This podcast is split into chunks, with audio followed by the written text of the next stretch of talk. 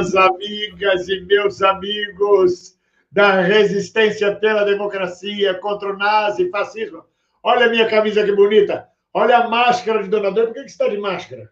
Que acabei de chegar da rua. O que você está fazendo na rua? E aqui na rua a gente volta, todo mundo anda de máscara, sobe elevador de máscara, faz tudo de máscara.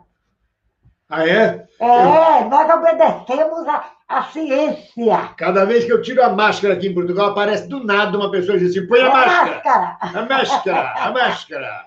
Bom dia, Pedrinho. Pedro bem? Rocha, vamos chamar Pedro Rocha. É com você, Pedro Rocha.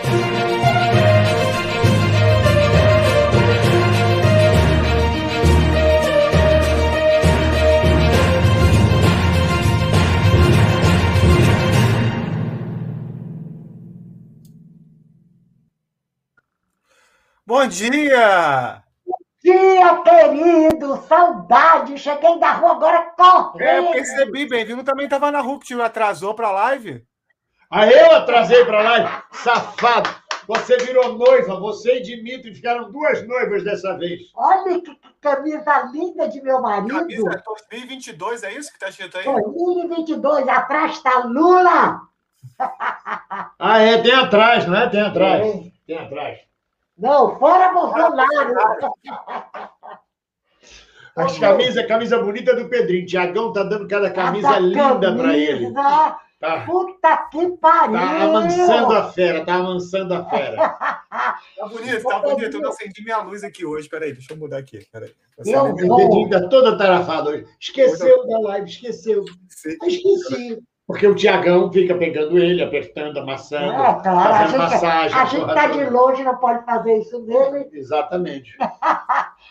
Bem, eu vou tratar da comida, porque eu cheguei agora da rua, mas não quero deixar de dizer uma coisa. Sérgio Reis, Eduardo Araújo, vão pra puta que pariu! Saiam deste país, vocês não merecem nada! Nem essa merda que aí está! Porra! Então tá.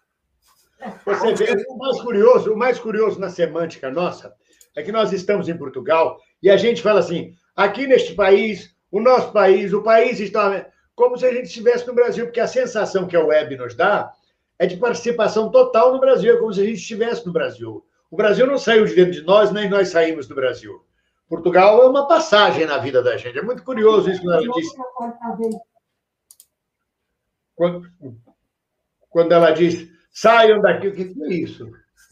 Entrou aqui o áudio da live sem querer. É que eu fico acompanhando tudo. Hoje tá doido, tá ruim pra mim hoje. Vai.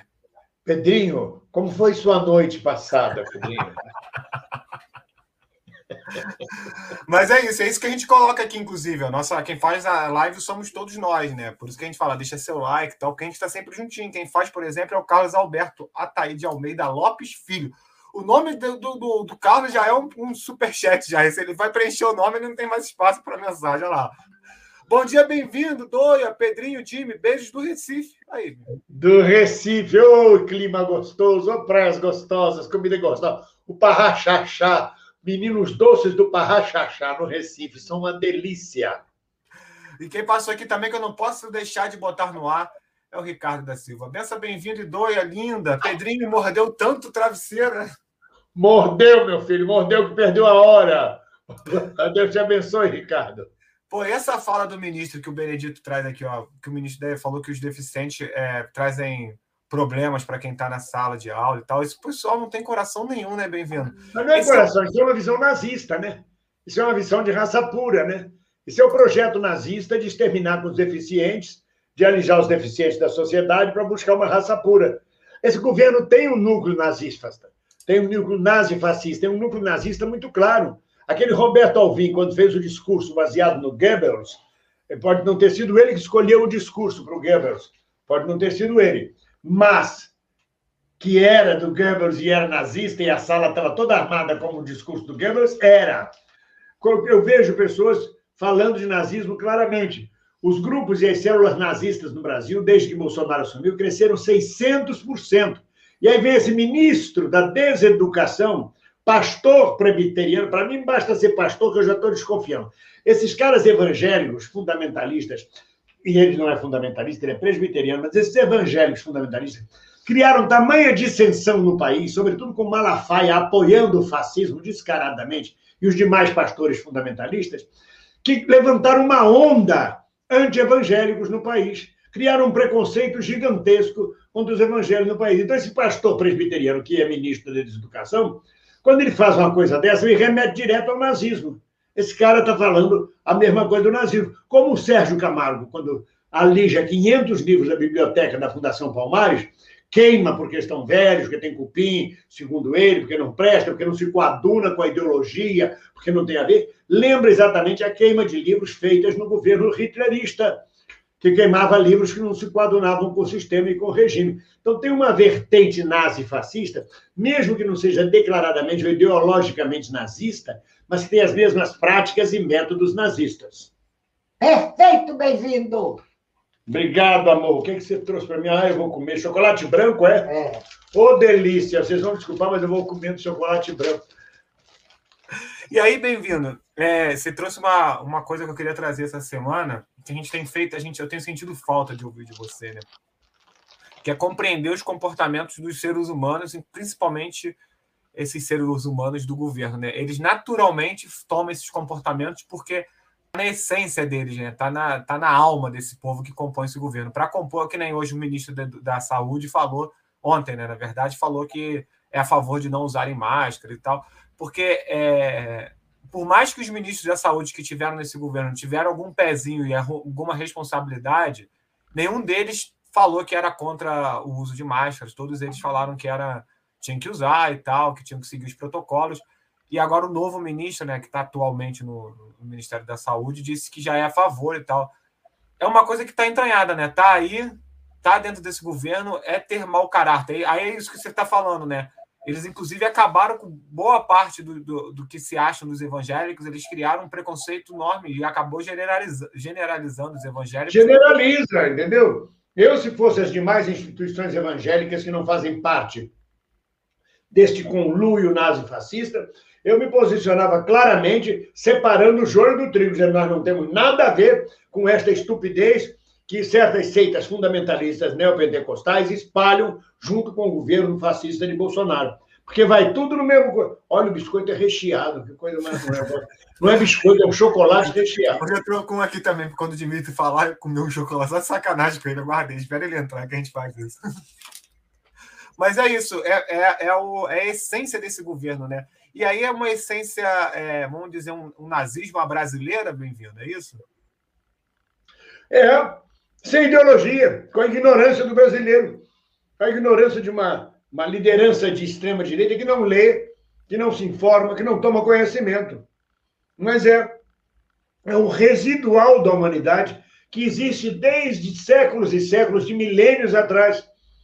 Por exemplo, eu estava relembrando que na revolta do escravo Espartacus, ou Espartacus, como querem alguns os que querem transformar isso numa, numa fonética norte-americana, anglo-saxônica, Espartacus, que foi preso e derrotado, seis mil escravos que acompanhavam ele foram crucificados nas estradas de Roma.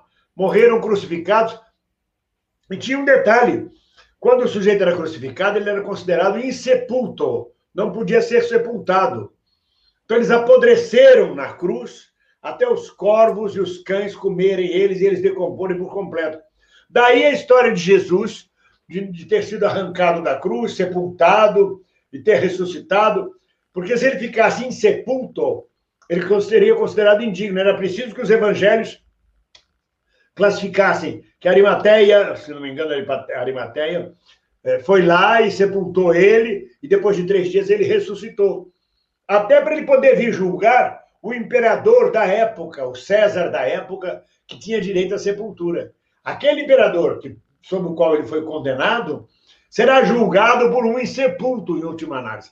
Mas isso para dizer que desde tempos imemoriais, a matança, a bestialidade, a ignorância, a insensatez e a estupidez de certo setor da humanidade, trabalha com o mal, trabalha com o maligno, trabalha com o malévolo, Essa turma pertence ao demônio, pertence ao diabo. Quando eu digo demônio e diabo, é sentido figurado. Não é o demônio de Dante Alighieri, o vermelho de chifre.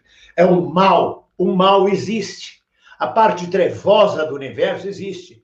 Esses buracos negros, essa parte escura, essa matéria escura que não tem luz, que ninguém sabe até hoje o que é, não seria o mal? Hein? Como é feito isso? E a luz, apesar do mal, brilha e vence o mal.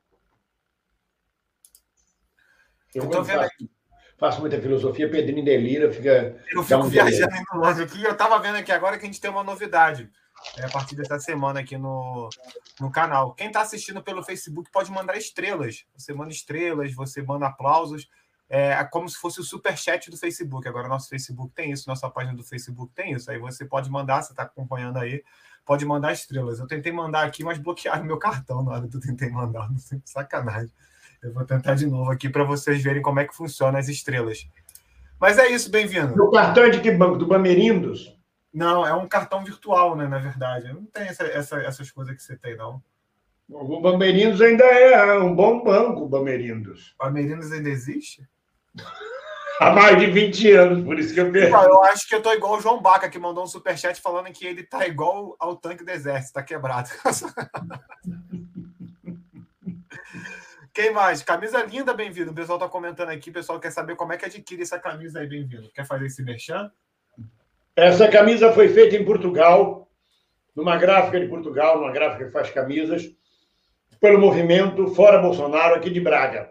Ah, legal. Custou 10 euros, e aí só pode ser adquirida aqui em Portugal. Mas pode ser copiada aí. Pode ser copiada. Vou pôr Fotografa, tira a print agora da tela eu vou fazer uma lojinha, uma lojinha de, de coisas assim. Fazer uma lojinha para vender camisa. Olha só, o cara. Vamos, peraí, deixa eu fazer então, rapidinho. Tira a print da tela, aparece aí, bem-vindo. Tira o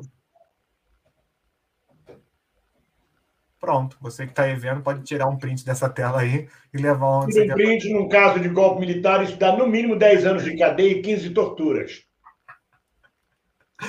Olha só, o Carlos Alberto Ataíde deixou mais um novo, é, um novo superchat para gente. É, o Gilberto Cruvinel botou bom dia, Quarteto Alegrias. Doia, bem-vindo, Pedro de, Mil, de Mutri. Pelo direito à vingança, a caterva todo exilado no, ao Afeganistão.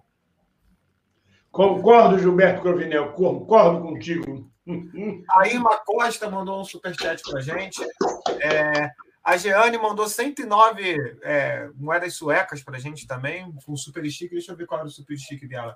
Era um bonequinho jogando assim. Então já são dois seguidores que nós temos na Suécia. Está crescendo é. o número de seguidores da Suécia. Ah, o Gilberto Cavinel, perdão, o corretor ortográfico é contra mim. Ah, contra mim também, Gilberto. Eu escrevo cada coisa. É desesperador. É desesperador. Bem-vindo com corretor ortográfico. É desesperador. E eu não presto atenção, depois eu vou ver de cacete, não tem nada a ver com o que eu escrevi. né? Aí manda assim: não é nada disso, cacete. O Pedrinho, não é nada disso. Ele sempre responde assim. O Chacal tá aqui, ó. Bem, bom dia, bem-vindo, Pedro Rocha e camaradas. Hoje tô puto. Cadê meu visto? Não, acho que ele ia escrever mais. Tô puto, meu visto. o, Zé de Abreu, o Zé de Abreu seguiu a indicação que eu dei de, de do despachante, já está preparando o visto dele para vir para Portugal, o visto de residência dele para Portugal. Olha só, bem-vindo. O Chacal faz uma pergunta interessante, até porque eu não entrei nessa polêmica ainda. Eu, eu sou muito da opinião do seguinte: é, a gente tem que deixar o, o povo. É, é, muito difícil isso, ainda mais na situação do Afeganistão, né? Mas eu acho que o povo tem que se resolver com o seu povo. Então, acho que ele, a gente não tem o direito de meter o bedelho ali, como não tem direito de meter o bedelho na Venezuela, Cuba, onde é que quer que seja. Tem que é, defender as independências do, dos seus países, a soberania dos seus países. Eu não sei como é que você vê isso mas o Chacal traz essa pauta aqui hoje para a gente. Ó. Fascistas. Já... Vai, vai, vai você e você já dá sua opinião, vai. Não, o fascismo é outra coisa. Isso é fundamentalismo, isso é violência pura e simples, isso é machismo, isso é violência contra a mulher. Tão grande quase como o Sérgio Reis, que declarou hoje numa entrevista, está no Globo de hoje, dizendo: Eu não tenho medo de cadeia, eu sou homem. Cadeia foi feito para homem, não foi para mulher, não. Eu sou homem, não sou mulher. Ah, ele falou isso, é? Falou. Quer dizer, continua babaca. Com 81 anos de idade, as pessoas têm direito de falar a merda que quiserem. Mas isso só demonstra que ele vem de uma geração machista, de uma formação misógina, onde ele diz: Eu não tenho medo de cadeia, eu sou homem, eu não sou mulher. Ah, é. E cadeia foi feito para homem, não foi para mulher. Então, já começa soltando a flor de lis, né, Sérgio Reis? Solta a flor de lis ela vai para o palanque com você pregar o fechamento do Supremo Tribunal Federal. Quer dizer, é melhor calar a boca. Tem gente que, quando anda boca, só fala merda, já falou merda, já pegou 29, 30 processos no Ministério Público, e aí abre a boca para uma fala machista dessa, entendeu? É quando a pessoa fica inadequada, anacrônica. Porque você pode envelhecer, envelhecer o corpo físico, é inevitável de cada um que, que vive muito. É uma decadência física, é natural. Perda de cognição, perda de, de memória, isso faz parte do corpo. Isso não é Alzheimer, é, é parte da vida. O HD fica cheio. Você sabe, Pedrinho, nos Estados Unidos, sem falar no Brasil, por dia, quantas propagandas um cidadão vê nos Estados Unidos? Não faço ideia, bem-vindo. 16 mil propagandas, 16 mil. Uma pessoa vê por dia 16 mil propagandas, não é possível. É abordado por 16 mil propagandas, considerando merchandising de televisão, de rádio, de outdoor, rótulos de produtos, rótulos em supermercado, 16 mil solicitações de propaganda e marketing, não considerando ainda as informações que ele recebe por WhatsApp, Facebook, TikTok, é, e-mail. Então, a informação cerebral que chega hoje ao cidadão médio americano, e o brasileiro não deve estar longe, deve estar até maior, é de pelo menos 30 mil informações de merchandising, de, de notícias, por dia. Isto sobrecarrega o cérebro de tal forma, mesmo quando você não está aceitando. Você passa o olho numa prateleira de supermercado, os rótulos é uma forma de propaganda. Tá aqui salsicha, milho, não sei o quê. Tá... Isso fica no seu cérebro. Seu cérebro computa isso, isso dá um estresse do cacete. Por exemplo, vou dar um exemplo de como a sociedade está desse jeito. Há um século atrás, para você sair de casa e ir no poço buscar água com um balde, era o percurso mais fácil. Você saía de casa, caminhava, ia até lá, pegava sua água, 20 metros da casa, 10 metros da casa, no fundo da casa, trazia sua água. Hoje, você comprar uma garrafa d'água no supermercado, você fica exposto a 16 mil, 10 mil, 15 mil propagandas no meio do caminho. E, e, e ah, sem contar o pessoal distribuindo papel no meio da rua, abordagens por telefone. É um estresse gigantesco para comprar uma garrafa d'água para você ver como é que a gente está nesse, nesse, nesses tempos. E tem mais o seguinte, bem-vindo. Não sei se já aconteceu com você. Às vezes eu estou conversando com a Camila aqui, ah, vamos ver se compramos isso, isso, isso. Aí fala qual é o produto, o pessoal em casa deve ter acontecido isso já. E aí, quando você abre o celular, tem uma propaganda do produto que você estava conversando em casa. Se aconteceu tem milhares de propaganda, tem milhares de propaganda. Eu fui ver a prótese peniana, eu entrei para ver o que, é que o Sérgio Reis tinha comprado, se é que ele comprou. Foi ver isso mesmo, bem-vindo, não acredito. Eu faço, eu faço. Queria ver os modelos. Você jogou o que no Google? Conta pra gente. Fiz o quê? Você jogou o que no Google quando você foi procurar a próxima? Prótese peniana. Joga lá. Aí você passa uma semana recebendo vários modelos em casa, que dobra, que desdobra, que é automático, que aperta o botão que incha, e os preços mais variados. Olha só, vou... olha tem as brasileiras e tem as portuguesas. As portuguesas são caucasianas, a sua maioria é branca, rosada. As brasileiras já são mais escurinhas. Ó, enviei, enviei 100 estrelas. Olha só, deixa eu ver se aparece aqui para você ver que legal. Eu estou fazendo isso ao vivo aqui agora. Só bora aqui. A Mariana Vieira está falando: o idioma do meu celular é francês. Imagina como corrige. Meu Deus meu do céu. Meu Deus do céu. Ah, não apareceu as estrelas para mim aqui. Que pena. Mas você pode enviar suas estrelas aqui no programa. Eu fico de olho lá no YouTube, no Facebook também. Vamos mais superchat. Você pode continuar enviando superchat assim como o Ricardo da Silva. Pena do ganso ou espuma? Pena de ganso ou espuma, Pedrinho? O sabor, que sabor você prefere? Olha só, enviando. Eu tô ferrado com esse sabor. ah, o Talibunda sertanejo universitário e as próteses. O Marcos de Vez e é, eu gosto do humor do Marcos Ribeiro, eu gosto, ele vai em cima. Bem-vindo. Como fazer para eu continuar lindo mesmo já aos 63 anos? Eu sempre tive a cara de Brad Pitt, hoje estou a cara do James como é que é? Como é que ele é o sobrenome? James Cagney. James Cagney era o herói, era o, era o mocinho da minha mãe. Minha mãe era fissurada no James Cagney. Ele era baixinho, bem baixinho, entendeu? E, e, e uma coisa hoje em dia horrorosa, mas ele era o galã. Ele foi substituído pelo Humphrey Bogart. Quando o Humphrey Bogart fez Casablanca, o herói James Cagney desapareceu. É uma coisa, um fenômeno de Hollywood. O James Cagney é um herói que combatia bandidos. Aí, quando veio a Guerra Mundial, era preciso um herói que enfrentasse o nazismo. E aí, sem querer, Casablanca oferece Humphrey Bogart fazendo esse papel de herói e James Cagney vai para o espaço. O, o, o Chacal Siqueira, para continuar lindo, lindo mesmo desse jeito, pergunta para o Mário Frias. Ele tenta desesperadamente. Ele e o Heleno Augusto, Augusto Heleno, chegam em frente ao espelho e dizem: Existe alguém mais belo do que eu? O espelho racha na hora.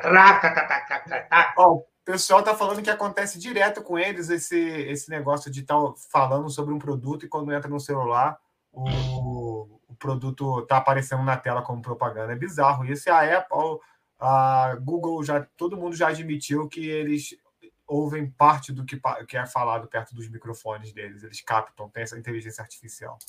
Pedrinho, você já viu a prótese do Sérgio Reis? Eu nunca vi. Acho que o Bem-vindo estava pesquisando isso daí, Chacal. Eu vi, mas não dizia assim, esta é do Sérgio Reis. Não dizia. Eu vi uma que tinha um aspecto de um berrante. Ela dava uma volta assim e tinha uma ponta aberta. Oh! E tocava um sinal quando ela ficava para cima. Diferente de uma outra que dizia Kiu! Olha só, capaz do Bolsonaro estar tá inaugurando até Pinguela. Querer inaugurar essa obra pública que é a Rolinha do Sangue. Ah, ah, ah. O João Baca tá, tá atacado hoje. Ele tá ah, João Baca. Passou um comentário aqui que eu queria muito achar aqui, que eu li rapidamente aqui, eu não vi nem quem foi, de alguém falando que está morando em outro lugar o pessoal, se puder me ajudar, botou assim: estamos morando na serra de algum lugar, eu não lembro agora, porque passou muito rápido, mas já moramos em Petrópolis e tem muita saudade do pão de queijo da Conval e de alguma outra coisa da Alencar Lima. Assim, é muito legal, porque a gente adora o pão de queijo lá da, da Conval, também é uma padaria que tem aqui em Petrópolis, tradicional pra caramba. O pão de queijo é único, é muito gostoso, a gente se amarra. E aí foi legal que passou isso aqui, alguém falando sobre isso. Eu não vi quem era, passou rápido aqui, não foi superchat, acabou passando rápido, mas acabei lendo, porque identifica, né? É legal isso, né? Você identifica a vivência. Ah, esse daí também gosto e tal. E mesmo passando rápido, eu consegui ler. Pedrinho, sábado passaremos a Petrópolis, Itaipava. Ah, que legal, sábado é aniversário do Arthur. Vai ter festa. Oh, sábado é aniversário do Arthur, vamos mandar presente para ele. Na verdade, é na, é na, terça, e aí a gente vai fazer um bolinho com os avós, que já estão vacinados, e, e com a irmã e com, com a priminha aqui em casa, no sábado. Convido o Chacal Siqueira para ir. É, Chacal, vem para cá. Olha só, o Ednan Chef traz vinho. O Ednan Chef passou aqui, ó. Peraí. Tem um cara chato aqui no Facebook. Sérgio Reis é mais um dos artistas que saíram do esgoto sujo, e imundo que Sheila nos fez o favor de expor. Ao menos isso ele faz de bom. É, teve isso também, né? Bem-vindo. Esse governo Bolsonaro tirou do. do de, tirou a cortina desse monte de gente escrota, inclusive familiar, é todo mundo, né, bem-vindo? É, é, curioso. O Dimitri e eu tínhamos feito para o site, para o vídeo de ontem, quinta-feira, uma análise sobre os artistas que apoiaram o bolsonarismo e que apoiam o bolsonarismo, e uma correlação sobre os artistas que apoiaram o regime hitlerista. Hitler estabeleceu uma lista de 1.401 artistas, escultores, pintores, escritores, eh, musicistas, atores, atrizes, 1.401 que podiam trabalhar na Alemanha eram pró-nazistas. Eu contei 51 atores e atrizes. Teve um fato curioso: houve um ator chamado Leon Haus, ele era judeu. Mas aí ele fugiu para a Áustria, que tinha sido anexada pela Alemanha. Lá na Áustria ele pintou o cabelo, pintou a barba e passou a dizer que ele era alemão, ariano. Fez filme para cacete na Áustria como alemão, com a cultura hitlerista. Um sucesso do cacete, os alemães todos aplaudindo aquele alemão talentoso. Aí passou um tempo, ele fechou um contrato com a Metro Golden Mayer e se mandou para os Estados Unidos dando gargalhada em cima dos nazistas. Mas, na verdade, tem muito artista. E foram todos para o ostracismo, esses artistas alemães. Teve algum que te surpreendeu aqui no Brasil? Bem-vindo. Olha, a Regina Duarte, para mim, foi uma surpresa. porque era uma colega, uma colega que nunca se manifestou, e fez, fez peças ótimas, fez Castro Alves, pé de passagem, do Guarnieri, fez Rock Santeiro, fez Malu Mulher, fez grandes personagens, né? Foi Malu Mulher, acho que foi essa que ela fez. Uma, uma novela feminista. Então você imagina que é uma pessoa progressista e ela vem e se declara bolsonarista de carteirinha. Isto foi uma, uma decepção muito grande, muito grande decepção. É, eu fico pensando isso também, porque tinha muita gente que é, eu, como. Assim como via você como um artista que eu achava bom, um cara exemplar e tal, e aí quando a gente tem essa conexão é muito legal, mas quando tem um contrário é muito assustador também. Você fala assim, pô, gostava tanto desse cara, achava ele tão legal. O Sérgio Reis nunca me atraiu. Uhum. Eu não curto muito sertanejo, eu sou um homem urbano, não tenho nada a ver com essa porra. Isso é coisa de paulista, paulista, de paulista do interior, cidade do interior, que faz São João. Por exemplo, eu tenho um sobrinho que tem uma fazenda em São Paulo, e ele faz festa de São João na fazenda dele. Ele não é latifundiário, é uma pequena fazenda. Ele faz festa na fazenda, chama a cidade toda. É bonita a festa, vai até de manhã cedo com São João. É um pessoal acostumado a uma tradição. cultura. É uma tradição do lugar, né? É um pessoal acostumado com a cultura sertaneja, mas ele é fazendeiro. Ele já me disse, porra, tio, esses caras do MST estão acampando aqui perto, qualquer hora eu vou passar tiro neles. O que, que você, como tio velho, diz? Ah, pra merda, não me enche o saco? Você fica, ah, vai, vai crescer, menino, vai crescer. Mas eh, o Sérgio Reis nunca me atraiu. Então também não é surpresa para mim. É um empresário, um grande fazendeiro. Porque essa turma sertaneja, assim que faz o primeiro sucesso, compra uma fazenda. Todos eles são fazendeiros. E botam gado, ou botam plantação de tomate, ou de soja, e passam a, ser, a ter como vizinhos e aliados os demais fazendeiros os demais latifundiários e as grandes empresas do agronegócio. Então a ideologia deles passa a ser a ideologia mais de direita possível, mais contra os trabalhadores rurais. Então não, não surpreende que os sertanejos sejam bolsonaristas, porque é uma atitude de classe social. Eles mudam de classe. Eles vêm do lumpesinato, na maioria das vezes. O que é lumpesinato? É aquela camada da população que não tem nenhuma formação profissional, que não serve para nada. Então, começam a cantar sertanejo, porque eles têm talento, têm a vocação, têm o dom, ganham dinheiro com shows. Estes shows são patrocinados por fazendeiros, por latifundiários, por políticos locais do interior que compram o show do sertanejo. Então, eles recebem o sertanejo em casa, uh, faz amizade com o sertanejo, o sertanejo se sente, ah, que maravilha, doutor fulano me chamou na fazenda dele, me mostrou como ele faz com a fazenda, eu vou comprar uma quando ganhar dinheiro. Então essa gente se bandeia toda para o nazifascismo, com raras exceções, com raras exceções. Então não é de surpreender o Sérgio Reis, pelo contrário, é de surpreender que ele continue falando bobagem, como falou hoje no coluna entrevista para o Globo. E é muito bizarro isso, né, cara? Porque você olha e fala assim, os caras são da cultura, isso daqui é o mais popular possível que possa existir. Cultura é o mais popular possível que possa existir. Entretenimento popular, enfim. E a gente vê essa galera se debandeando, é muito ruim. Deixa Olha, só... antes de você chamar a noiva, antes de você chamar a noiva, deixa um pouco ali se, se preparando, se limpando, tudo mais. Ou, antes de você chamar a noiva. Por exemplo, eu fiquei muito surpreso quando aquela menina fez sucesso com Na Boquinha da Garrafa é na boquinha da garrafa, era um sucesso nacional. E, eu, e era cultura popular. E virou ídolo popular. E eu fiquei imaginando, já imaginou, você faz uma revolução socialista e, em vez de Chico Buarque, o povo elege na boquinha da garrafa como símbolo cultural do socialismo. E você tem que aturar isso. Mas então, bem-vindo. Aí que está o ponto. Se você parar para analisar, grande parte dessa turma é, que é que fez o sucesso popular mesmo, popularzão, assim, não essa. É, porque é isso, esse pessoal virou é, é, a burguesia, né? Compra City e tal, por exemplo, a Anitta, que vem da, do popular, vem do povo e tal. Ela não nega suas raízes e tal o tempo inteiro. Mesmo a, a Anitta tem milhões de reais na sua conta, milhões de reais em seu patrimônio. Poderia muito bem ter virado isso, mas tem uma outra cultura popular e está hoje o tempo inteiro batendo no Bolsonaro no seu Twitter, enfim. As cantoras, na sua ampla maioria, cantoras de funk, por exemplo, popular pra caramba, né, o, o ritmo do funk, na sua ampla maioria tomaram é, é, é, essa, esse, posição, esse posicionamento porque tem uma outra criação, talvez? Como é que é isso? A Anitta, tem, produtor. A Anitta tem produtor. Ela faz show, ela ganha dinheiro da bilheteria. Ela não depende de um latifundiário comprar o show dela.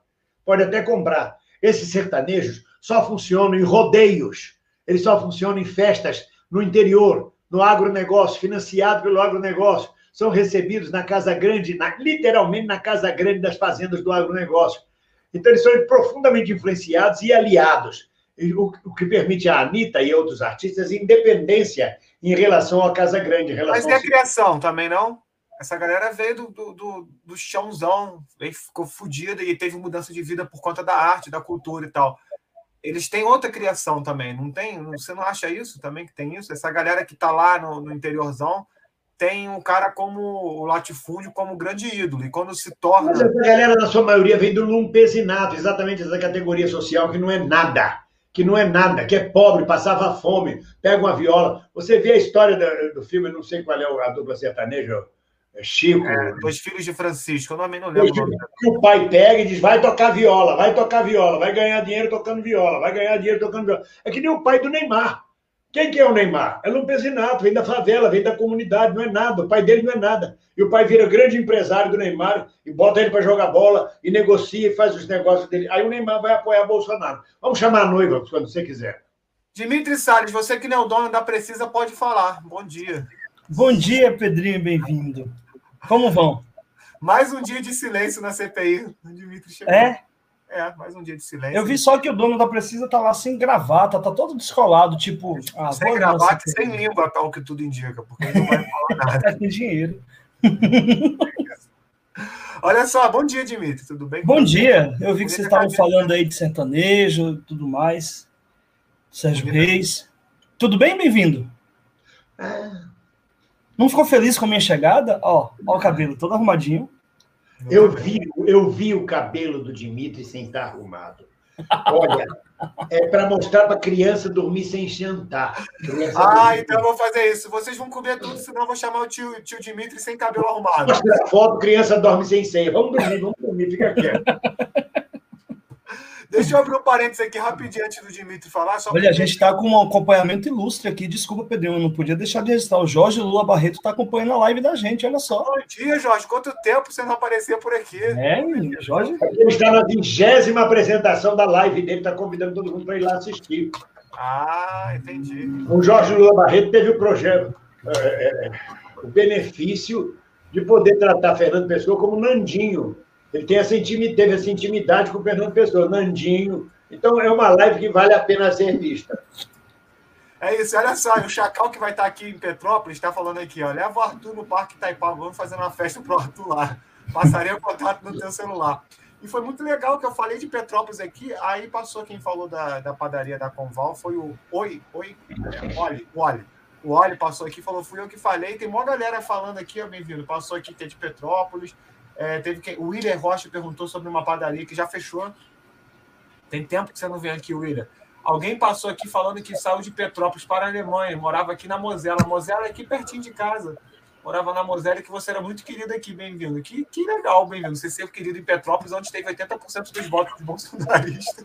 Vai fazer isso. Eu morar em Petrópolis antes de vir para Portugal, mas quando eu pensava em subir a serra 8 horas da noite, 9 horas da noite, com todos os assaltantes que tem no meio do caminho, eu desisti. É, é, vai fazer, vai, você é muito querido lá, bem-vindo. Faz um show em Petrópolis. Petrópolis teve só 80% dos votos para Bolsonaro. Leva doia. Quem foi? Eu queria achar. Ah, foi a. Ah, não. Não foi. Vamos embora. Vamos seguir. O Ednan Sher mandou um superchat aqui pra gente. É... Bem-vindo. Esse, esse gado não presta. Mora 19 anos na mesma casa e nunca dei motivo para falarem de mim. Meu vizinho, gado doente, usa minha homossexualidade para me atingir por eu ser de esquerda. Olha que doido. Manda ele assistir Beleza Americana. Conta pra assistir. gente, Dimitri. Beleza Americana, bom filme, é. Que mostra como o vizinho funciona. Você não viu esse filme, não, Dimitri? Não. Tá onde? O vizinho, o vizinho perseguia o filho do vizinho, né? Perseguia o é. filho do vizinho, que era gay perseguia, perseguia, perseguia. No final, o vizinho acaba dando para o pai do menino. É, é, se mata, é apaixonado pelo pai Acho do menino. Não é bem assim, não, pela cara do Dimitri. Eu tomei um susto porque ele falou no final, não deu nem tempo de falar, não fala. Você já foi. Dá mal de spoiler logo, isso não muda nada essa porra de spoiler que. Oh, que história é essa que o Martim da Vila foi desrespeitado no Roda Vila? Vocês viram? Volta primeiro ainda para o outro lado do homossexual, que eu não, não, não falei tudo. Volta, é, volta. Volta para o lado do homossexual. Era então. Pois é. Esse gado doente usa a minha homossexualidade para me atingir por, ser, por eu ser de esquerda. Não é, é porque ele não aguenta, ele não suporta ver você feliz, meu filho. Ele não suporta, ele tem coceira no rabo. Mas não se preocupe, que ele vai morrer. Não porque a gente vai matar, ele vai morrer. Vai morrer! Filho da puta, vai morrer. Mais cedo ou mais tarde morre. E aí não sobra nada. Tanto faz ele falar como não falar. Essa velharia, essa turma toda morre um dia. E não adiantou nada ficar discutindo sobre o orifício escritor de ninguém. Pode voltar aí para outra coisa. Era isso que eu queria dizer. Vai morrer. Peraí que eu só mandar uma mensagem pro Jimmy aqui para ele poder ler aqui um comentário que chegou. Eu catei e mandei no privado para ele. Olha só, quem passou aqui foi o Carlos Alberto Ataíde dizendo que o Martim da Vila foi desrespeitado no Roda Vila. Vocês estão sabendo disso? Eu não estou sabendo disso. Não foi só o Martim da Vila, não. A escola de samba Vila Isabel também foi desrespeitada. E já se pronunciou sobre isso. A Vera Magalhães perguntou ao Martinho qual era a relação dele com as milícias e a escola de samba juntando escola de samba, milícia e Martinho da Vila. Que absurdo. Como se ele fizesse parte de milícia ou apoiasse milícia por ser sambista da Vila Isabel. E isso foi uma grossura, um fato que ocorreu, uma pergunta despropositada, sensacionalista, babaca. A Vera Magalhães deveria perguntar isso para o Bolsonaro, para a família. Qual é a relação do Bolsonaro? Se ela tiver coragem, pergunta isso para o Bolsonaro. Qual a sua relação com a milícia? Lá vem ela, lá vem ela, né? Chegou minha milícia, chegou minha milícia. Bom dia, Dimitri! Bom dia, Doinha! Não é Dimitri, não precisa ser erudita. Mas eu quero chamar Dimitri. Ela é erudita, Dimitri. Eu tinha uma empregada que dizia, o senhor quer pimenta? Ela achava que pimenta era corruptela de pimenta. O senhor quer a pimenta? Não, minha filha, não quero a pimenta. Quero não. A pimenta. Olá, Dimitri, tudo bem? Eu estou falando de miliciano, é? Estamos falando de Martim da Vila de Vera Magalhães ter desrespeitado Martim da Vila e a Vila Isabel. Estamos falando disto. Um absurdo esse negócio, né? É, o, o, o Cambarro já esculhambou Martim da Vila. Quer dizer, mais um, ninguém sabe por quê uma pessoa que está lá dele. Porque é do PCdoB, porque é filiado ao PCdoB, porque tem 80 e tantos anos, recebeu o diploma de honoris causa, porque é negro, porque é um compositor popular. É, canta, canta, minha gente, para a vida vai melhorar. É por causa disso, por preconceito de classe. É preconceito. É preconceito de classe, porque se existe alguém que é discreto e que é legal na vida, chama-se Martinho da Vila. Assim como os nazistas tinham preconceito contra o judeu alimentado por Hitler, esses bolsonaristas têm preconceito contra pobre, mesmo quando são pobres. Que a maioria é pobre. É pobre mesmo. Você pensa em bolsonarista, o corno bolsonarista, presta atenção. Você pensa que tu tem dinheiro? Se, se tu trabalha para poder comer, é porque tu é pobre. Se tu trabalha para pagar aluguel, é porque tu é pobre. Bota isso na tua cabeça. Tu não é rico nem amigo de rico, não. Rico está peidando arroz doce para você. Gente, rico é Bezos, que tem 3 trilhões de dólares, sem saber o que fazer. É maior do que quase todos os PIB do mundo. 3 trilhões de dólares. E você quer ser rico. E aí, dona Dói e seu Dimitri Salles, vocês não estavam aqui quando a gente estava falando, né? Que o bolsonarismo abriu a, a porta do, dos artistas é, a lá Sérgio, Sérgio, Sérgio Reis. Vocês tiveram alguma decepção? Dimitri conhece muito artista, né? Você teve alguma decepção dessa porta que se abriu, Dimitri? Hum, eu vou pensar aqui, mas eu me lembro sim de ter ficado muito incomodado com algumas figuras. Elba Ramalho, por exemplo. Elba, por exemplo. É. Aqui para nós. É que também já... respeitar e tem que tirar o talento. Ney Mato Grosso. Ninguém tem Mas o Ney não é bolsonarista, ele criticou. Ah, mas mas votou nulo. Votou nulo para mim é bolsonarista de cabeça. Pode não ter na cabeça. Tolerância é zero, dona Dóia. Tolerância é zero. Porque não tem sentido deixar de votar no Haddad para votar nulo. Tem alguma coisa errada, para mim. Tem alguma coisa errada. Mas, assim, eu, por exemplo, eu tive agora há pouco tempo no.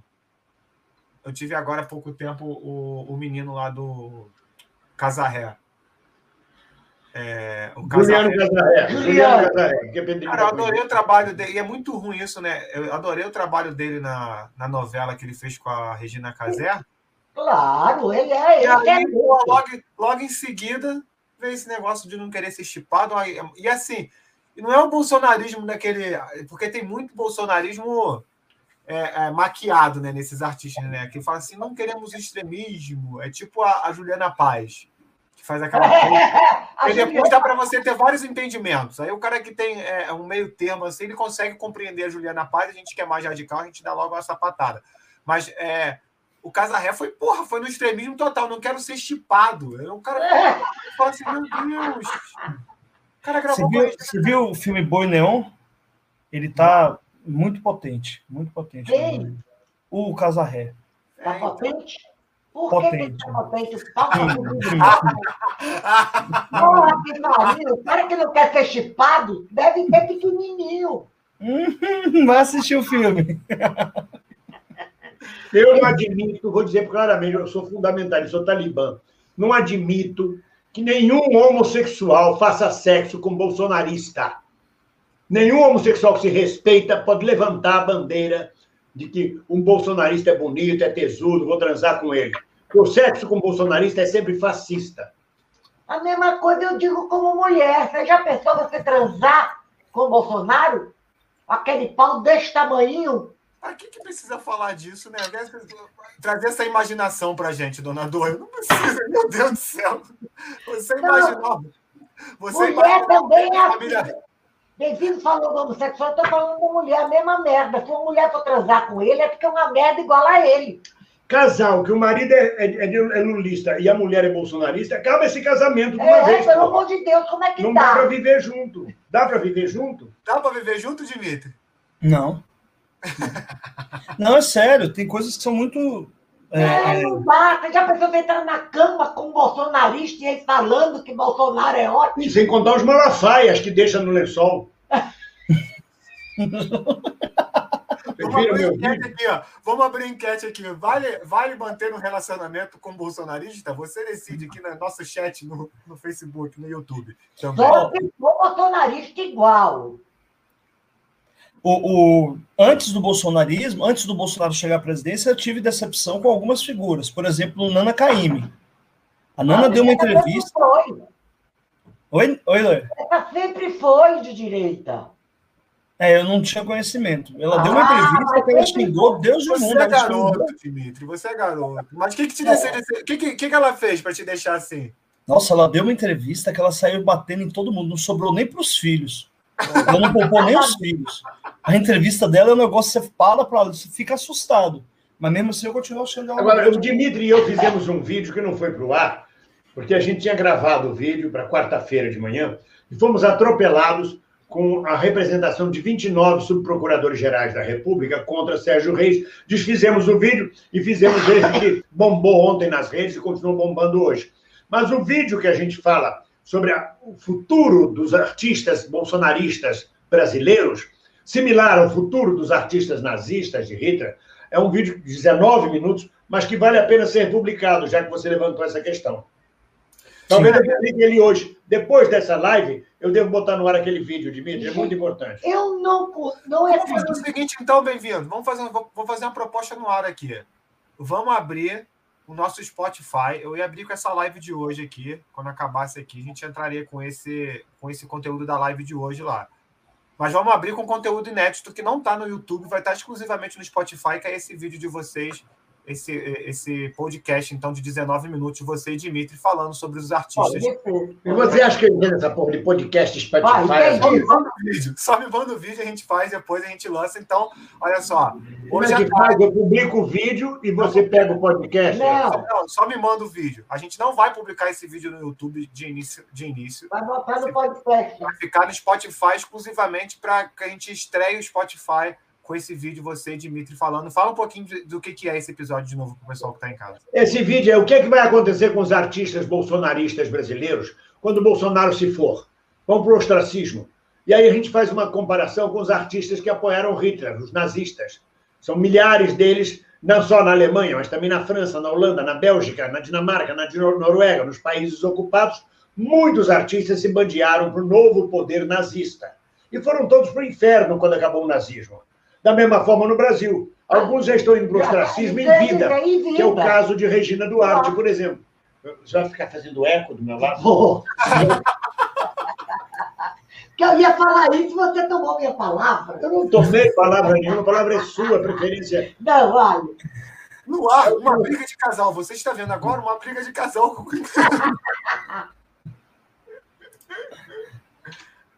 É o caso de Regina Duarte.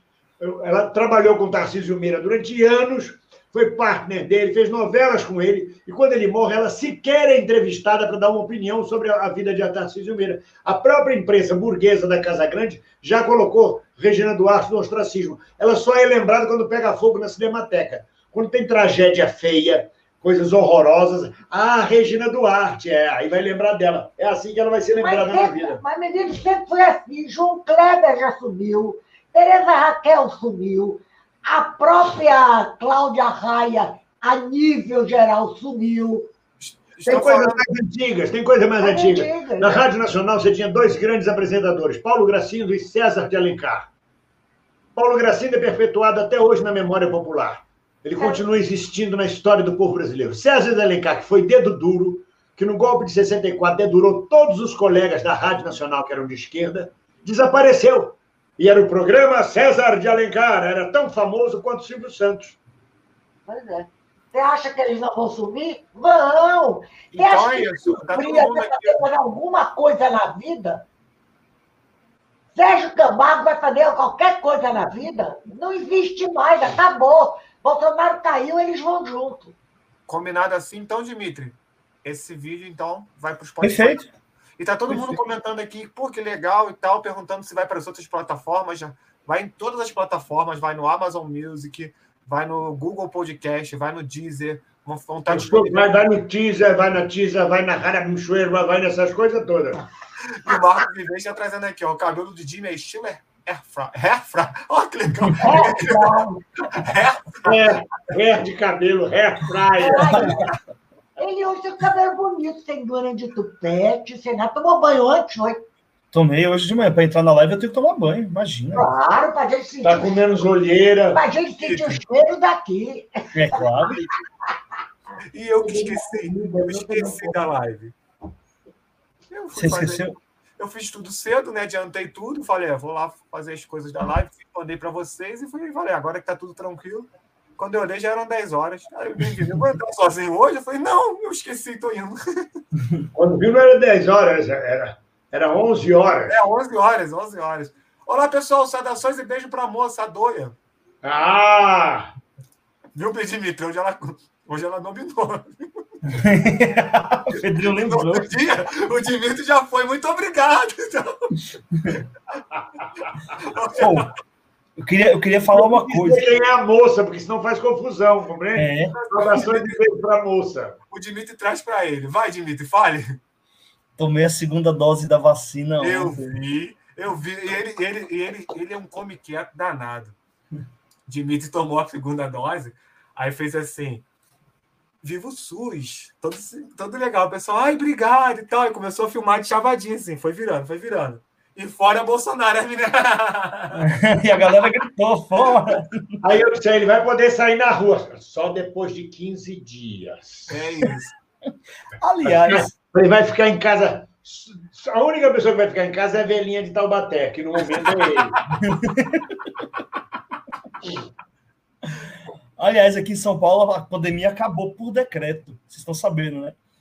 Foi teve, ontem já teve público no futebol, já virou. Já, e aí o Dória, cara, aproveitou o dia de ontem para fazer uma espécie de convenção do PSDB. Ele acabou a pandemia num dia, no outro dia ele já montou todo mundo numa arena para fazer uma convenção, para poder é, é, filiar o filho do Bruno Covas. Está sendo é, elevado à condição de herói nacional, o menino. E o menino está achando ótimo isso.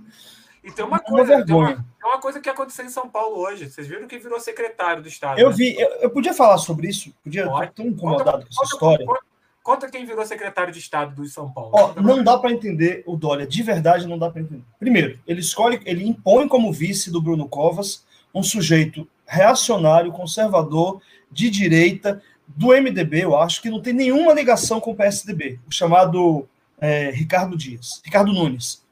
De, e isso porque todo mundo já tinha uma ideia de que o Bruno Covas não chegaria ao final do mandato. Ele estava numa situação gravíssima, ou seja, todo mundo queria ser vice e não candidato a prefeito na chapa do Bruno. É, o cargo de vice era o mais desejado. Ou seja, o Dória entrega a prefeitura para essa figura. Além disso, ele consegue trazer o, Rodrigo Quem Garcia. É só, só Ricardo Nunes, que é o atual prefeito de São Paulo. Além disso, ele consegue trazer o Rodrigo Garcia, que é o vice, que sempre foi do DEM, para o PSDB para ser o candidato a governo nas eleições de 2022, sucedendo ele. Só que no PSDB já tinha o Geraldo Alckmin, que naturalmente queria ser candidato a governador. E quando anunciou sua intenção, criou uma festividade, principalmente entre prefeitos, prefe, prefeitos do interior, porque o Alckmin sempre teve uma boa relação no interior do estado. Mas ele, o Dória despreza isso, fazendo com que o Alckmin vá para o PSD. O Alckmin vai ser candidato a governador pelo PSD. O mesmo PSD que acolheu Rodrigo, Garcia, Rodrigo Maia, ex-presidente da Câmara, e que agora acaba de ser nomeado secretário de São Paulo. Vejam vocês, secretário de projetos e ações estratégicas, um cara que não conhece São Paulo, vai fazer projetos estratégicos com nossos recursos. O Dória criou uma secretaria para trazer o Rodrigo Maia, para dar um cargo para o Rodrigo isso, Maia. Ô, Dimitri? E aí, só para terminar, além disso tudo, ele faz uma convenção ontem, uma festa, que tem dois pontos altos. O primeiro, o grande atacado da festa foi o Alckmin. O que, que isso diz? Você pega o cara, bicho, que foi governador quatro, cinco mandatos, que é uma força, uma potência política no Estado, e transforma ele no grande bandido do Estado. E aí escolhe o segundo ponto alto, é o Thomas Covas, o, Thomas, o filho do Bruno Covas, como o grande herói. Foi a, o menino falou do homem, fez discurso, foi o mais festejado. Todo mundo. Ele tem 16 anos, ele fez 16 anos a semana passada. Aí você fica pensando, por que tanta empolgação? Ele vai ser candidato nas próximas eleições? Não, não pode. Ele tem que ter no mínimo 18 anos para ser candidato, 21 acho que para deputado. É, então ele não vai ser candidato. Então ele vai ser candidato em 2026, 2024, daqui a três anos, Pedro. Ah, provavelmente a vereador, porque ele não vai disputar com 18 anos, sei lá, a prefeitura de São Paulo. Não pode, eu acho, não pode. Não, também não pode, também não pode. Ele tem que ter 20 anos para ser candidato a prefeito. Ou seja, o Dória está costurando aí uma liderança do PSDB que não vai ter muito sucesso. Outra coisa, o Bruno Covas não é o Mário Covas. O, o, o neto não era o avô não teve nem tempo de construir essa trajetória. Ele não tem é, patrimônio eleitoral para deixar de herança para o filho, para o filho virar uma grande liderança. Não vai, não dá tempo. Porque daqui a três anos, o Bruno nem vai ser lembrado. Ah, o ex-prefeito que morreu. Adianta querer criar. Você não inventa isso. Não é o Mário Covas, que foi constituinte, que foi candidato a presidente da República, foi senador e foi um governador muito bem avaliado. E aí os caras estão empurrando goela abaixo o Bruno, o Thomas Covas, que no fundo, no fundo, para mim, eu acho que é uma tentativa do Dória se vincular aos tucanos, parecer tucano, mas no fundo ele não passa de uma ave de rapina. Falei. Isso que, é, isso que eu ia perguntar. Eu acho que, na verdade, ele não está preparando ninguém. Ele está preparando é a cama dele para o ano que vem e está aproveitando dessas figuras exponenciais que estão aparecendo assim de imediato. Não é isso? Bem-vindo. Eu, eu, eu, ouvi tudo e estou muito feliz com a imagem da câmera 920C que você mandou eu comprar. Eu estou olhando, estou muito feliz. A sopinha. Você tá mesmo hoje, você tá, tá com a pele corada. Ó, oh, Lula 2020. Mas é isso mesmo, é isso mesmo. Agora há uma grande chance de do João Dória tirar Bolsonaro do segundo turno e ir para o segundo turno com Lula aí. Você acha isso? Vocês acham isso? Que, que pode ser o Dória esse, esse cara? Eu, a, a intuição que eu tive hoje de manhã, e eu talvez tenha sido impactada por pela minha emoção, é de que ele não passa de 4, 5%. O Dória. O Dória não passa de 4, 5%. O, aquele rapaz do Ceará, Gomes, como é o nome? C, é, Ciro Gomes. Cido Gomes. o Cido Gomes é Aparecido o nome dele, o pessoal chama de Cido, é isso?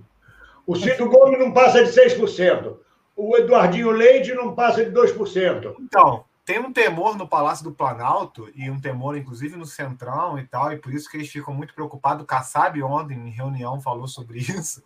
O temor é que o povo vê que ninguém vai andar, e todo mundo fala assim: vou votar no Lula mesmo, vamos embora. Todo mundo que quer votar na terceira via vai no Lula e o Lula leva no primeiro turno. Eles estão desesperados com isso, porque o Bolsonaro, para o Kassab, já é carta fora do baralho. O Kassab já admitiu isso. O Bolsonaro é carta fora do baralho. O Bolsonaro está completamente destruído e não está fazendo por onde. A preocupação deles não é que o Bolsonaro está fora do carta fora do baralho, é porque ele não faz por onde para tentar se recolocar no baralho.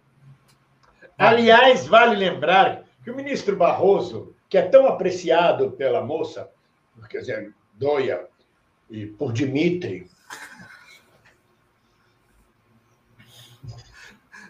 O ministro Barroso foi extremamente hábil, chamou o ministro da Defesa, eh, Braga Neto, e disse: Olha, nós vamos criar uma comissão de transparência das eleições, uma comissão que vai acompanhar as eleições para evitar fraude. E quero que o senhor nomeie um militar para fazer parte dessa comissão, ou seja, saia justa. Não e aí, a menos que o militar diga foi fraude, a eleição é fraude, e cria o maior caso. Aí, aí fica claro de que lado os militares de Bolsonaro estão. Né? E, aí, o impeachment, e o impeachment do, que ele ia pedir de Barroso e não saiu do papel, ele, é um, ele peidou arroz, que nem dizem o pessoal aqui no, no nosso chat, peidou arroz para esse, esse pedido, deu um racha dentro da base dele, criou uma, uma, uma celeuma junto com o presidente do Senado, e os presidentes do Senado mostrou claro que lado que ele estava se reuniu ontem com o STF e os ministros do STF não querem se reunir com o Bolsonaro. Não querem. Não querem. Não querem. Depois de ouvir o que. Se alguém te chama de tudo que te chamou, você vai se reunir? É falta de respeito, é falta de pudor.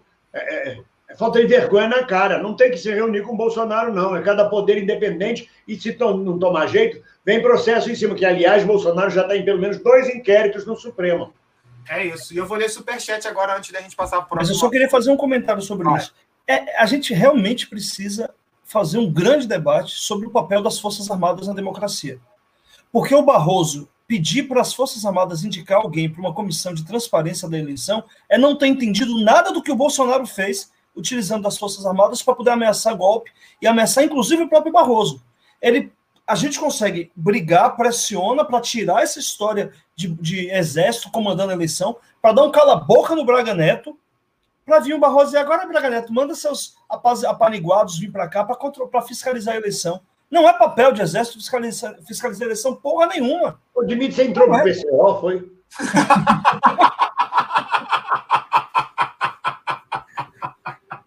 Ora vá, chega aí. Gaguejei nesse caralho.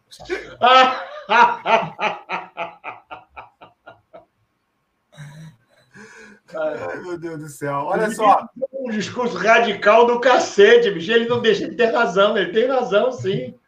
Vamos lá, vamos lá, os superchats aqui, ó. Homo de paixão, bem-vindo e doinha. Zeca tá ótimo, álcool por dentro e por fora, funciona. Falando do Zeca Pagodinho que é, se recuperou da Covid, teve Covid. O PC da Glória e o Chacal passaram aqui também.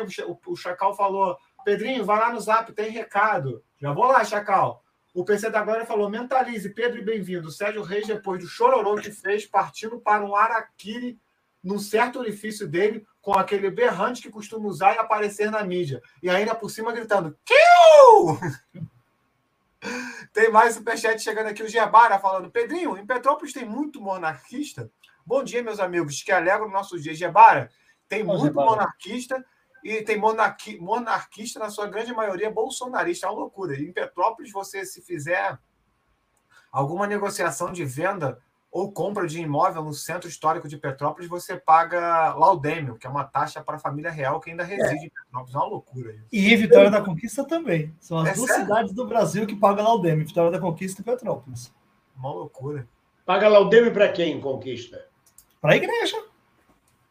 Pra não, igreja. Petrópolis paga laudêmio para a família imperial. Família imperial. Vai para a igreja. O que, que acontece? A família. A... Mas não é, só, não é só conquista, não. Toda cidade brasileira paga laudêmio, Dimitri. Não. A Avenida Rio Branco inteira pertence à igreja no Rio de Janeiro. A Praça Mauá inteira pertence à igreja. A Tijuca inteira pertence à igreja. Todo mundo paga paga para Mitra Diocesana laudêmio. Aí você vê, conquista faz, todo mundo imita. É um negócio. é, eu vou te contar, vou te contar. Vitória da Conquista, a Praça da na vanguarda. Inteiro, os prédios todos pagam laudêmio. E tem um problema, você não vende o imóvel se o laudêmio não estiver em dia. É, é uma loucura, porque em Petrópolis, é, é, antes de ser em Petrópolis, uma parte dela era a fazenda do Córrego Seco, e essa fazenda era da família real.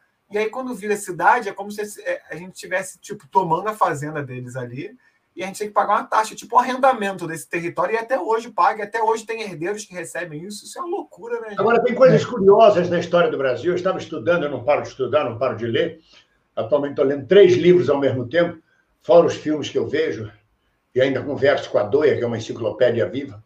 Na verdade, é, você sabia que em 1903, no interior de São Paulo, houve um golpe monarquista? Uma tentativa de golpe de restaurar a monarquia no interior de São Paulo. Nem eu sabia disso. Preciso estudar melhor sobre isso. Quem souber, publica aí alguma coisa para a gente poder avançar nisso. 1903, ou seja, 14 anos depois da família imperial ter sido mandada embora, no interior de São Paulo, um golpe monarquista. Agora, já pensou se dá certo o golpe monarquista? Aí chega, vai levar uns 14 dias para chegar a notícia em Portugal. Aí a família real, puta que pariu, vamos ter que voltar para aquela merda. Vamos, volta, volta. Aí quando chega, a República já deu outro golpe, já derrotou. Puta merda, vamos ter que voltar para Portugal. Ah, gente, decide esse caralho aí, porra. Olha, eu estive na Espanha, que é monarquia. Você nem ouve falar do rei, nem dos marqueses, nem dos condes, nem dos barões, de porra nenhuma. A única diferença é que tem uma coroa em cima de todas as instituições. Não é merda nenhuma ser monarquista, nada. É só gastar dinheiro e devolver terras para a nobreza. Ó, o Gebara deixou um superchat para você, bem-vindo. bicho, meu irmão. Um grande bem-vindo. Gebara é primo, Gebara é primo. É, Gebara, Habiba. Yala, yala, Habiba. Faltou um superchat aqui do João Baca falando. Porra, Habibi. Ele botou assim: porra, realizaram meu sonho. Um podcast do Bem-vindão. Tá chegando, tá chegando. Que coisa boa. Ó, o, o Chacal tá tomando conhaque Domecq com licor cacau ameixa. Tá pegando, ele colocou aqui no superchat pra gente. O Ednan Sheldon. O Cacau vem fazer em Portugal. Ele vem beber todo o vinho, toda a bagaceira, a porra toda. Os malafaias todos. Você sabe o que é malafaia, né? Malafaia é a cachaça ruim que sobra, que não serve para nada, e que você mistura com bagaço para ver se aproveita alguma coisa.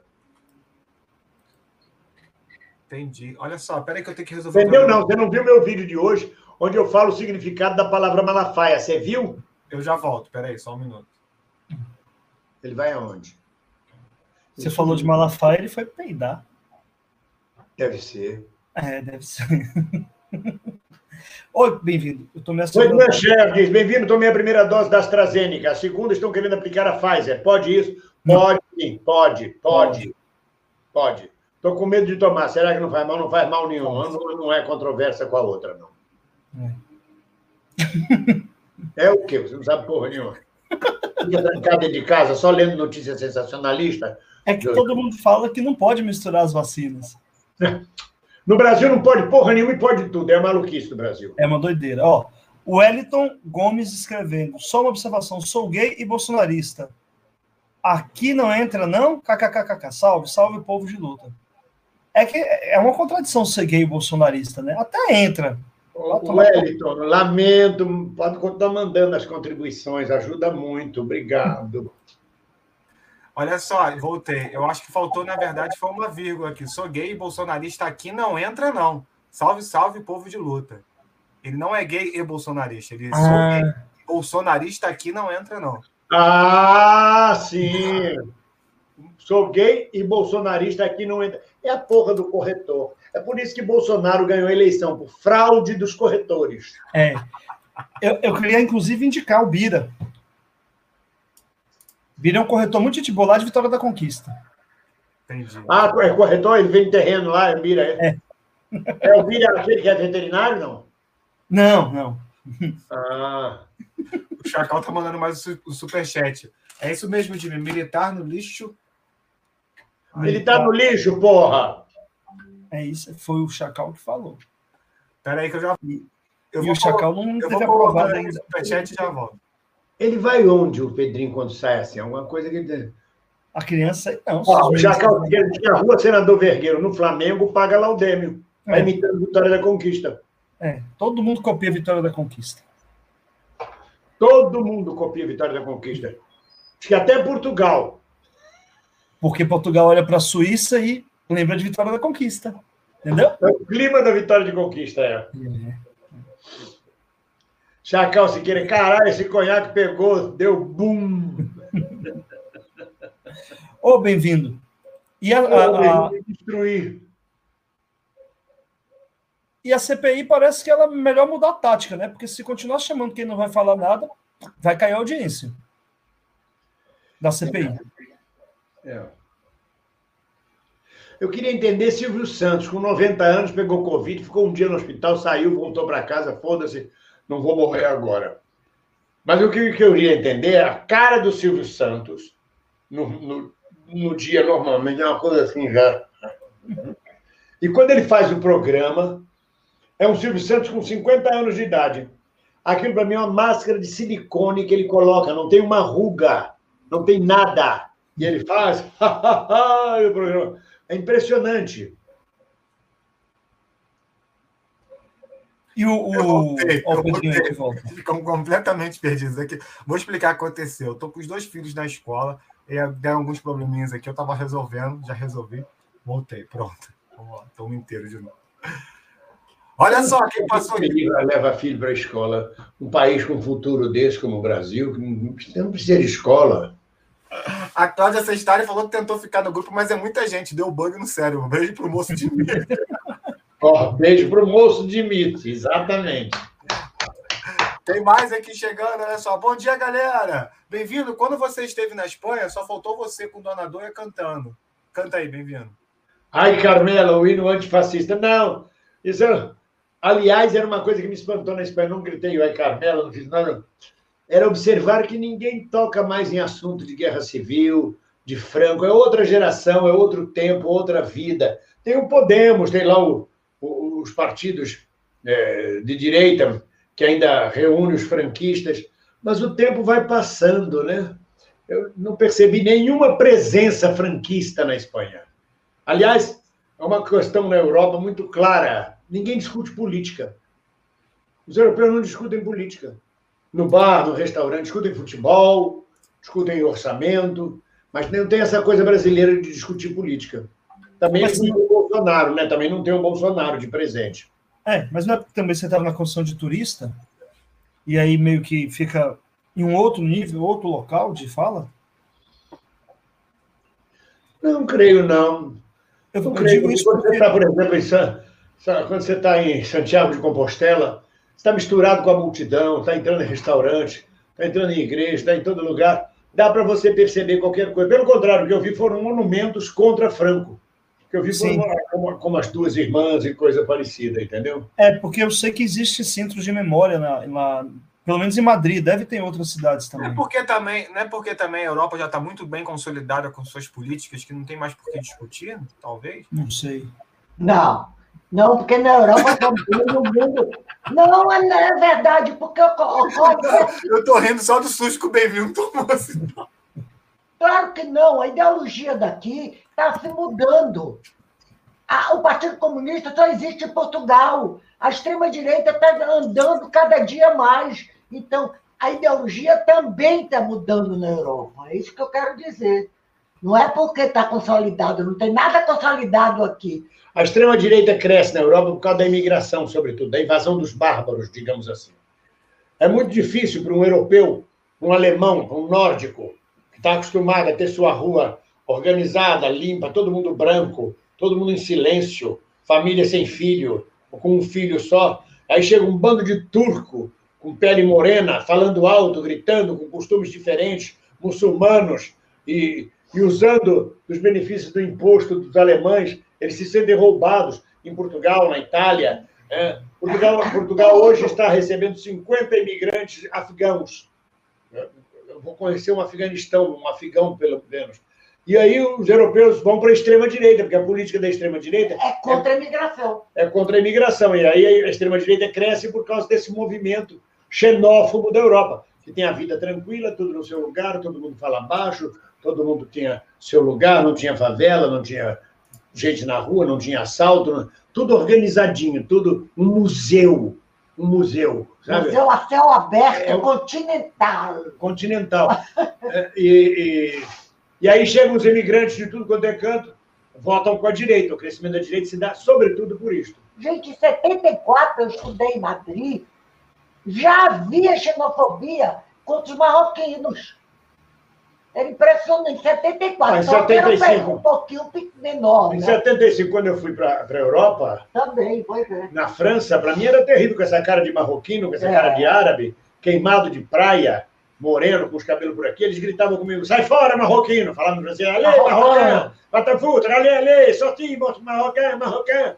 Eu, era, eu tinha de gritar com eles que eu não era marroquino, que eu era do Brasil. Aí piorava mais ainda. Tu gritava como, menino? Conta pra gente. Je suis un sauvage. Je suis de Tiemonde. Je suis de Brasil.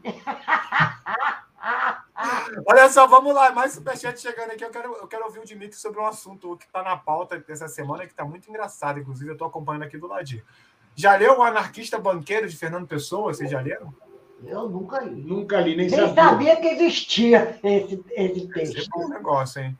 É, tá recomendando. Camaradas, salve, queridos. Estou, estou na, na, na estica, hoje. hoje. Ah, porque a gente está bem arrumadinho. Vamos botar aqui. Ah, ah, ah, Cadê a danadora? Cadê a danadora? Lula! Cadê a danadora? Está aqui. Peraí, todo mundo agora. Se ajeite bem, Dimitri. Se ajeite bem-vindo. Lula está no Nordeste, hein, gente? Pode fazer um print para botar como protetor de tela do seu celular agora. Pode. Ou então só a minha cara de sensual também serve. Olha a cara de Pedrinho agora, Pedrinho. Dimitri, você bate? Bato. Bem-vindo não bate, não. Oh! Oh! Fraco! Na entrega, né? Ele é tão doce que não O fraco, o fraco! Gente. meio-dia e 17, 12 horas e 17 minutos, horário de Brasília, dia 19 de 8 de 2021. Você acaba de ter uma revelação íntima de Benjamin Siqueira. Eu tenho um amigo. Eu tenho um amigo que estava lá. No... Mulher. Eu tenho um amigo que estava no bem bom lá com o namorado, com o paquera, não era nem meu namorado. O rapaz falou assim: Ah, você gosta de tomar uns tapinhas? Ah, é um tapinha de leve. Diz que o cara deu um tapão tão grande que ele. Não, cara, não dá não. Parou, broxou, saiu, foi embora. Tomou um tapão, um. Quando o povo sair da presidência, podia ter um saco de couro não, podia ter um couro, um saco. De onde eu tirei um saco, gente? E a gente tá falando de bater, aí Pedrinho já pensa no saco. Pedrinho. No saco, exatamente, olha. O nome disso é sadomasoquismo. Olha só, quando Pedrinho. Não, é saco masoquismo. Podia ter um coro em frente à rampa cantando Bela Tchau, tchau. Bela, tchau. Bela, tchau, Bela, tchau, Bela, tchau, tchau. Não é nem Bela, Sheila, tchau, Sheila, tchau, Sheila, tchau, tchau, tchau.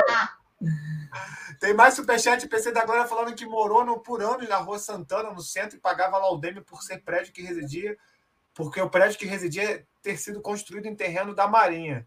A Rua Santana ficava distante pra caramba do mar e pagava. é por causa de aterro, né? Aterro. Hoje, é, eu acho que ia falar isso, que é um aterro grande. Vocês já falaram hoje sobre o Palácio Capanema? Que desistiram de vender, venderam, desistiram. Uma famosa. Continua vendendo, né? Sim, Genebaldo, eu troquei o partido. Você tem razão, não é o Podemos, é o Vox. O Vox é que abriga os franquistas e os reacionários. Desculpe pela informação, é tanto nome de partido. Mas tem o razão. Podemos é espanhol, né? É o Podemos é espanhol, ah, mas eu disse que o Podemos era franquista. Não, é o Vox. Olha aí, o Marcos explicando o Laudeme aqui da cidade também mandou um superchat. É. Não, acho que a coisa do Capanema é porque agora está tendo uma campanha contra a venda do Capanema. Não, não, na verdade foi o seguinte. Vai ter uma, é hoje não é sábado, vai ter uma manifestação, Isso. né? É, então, o Capanema foi anunciado como a venda de patrimônios, todos alguns patrimônios da, da educação e da cultura do Brasil. O Guedes anunciou essa venda para que a salvação, né? A salvação da economia brasileira. É, é, pode ser.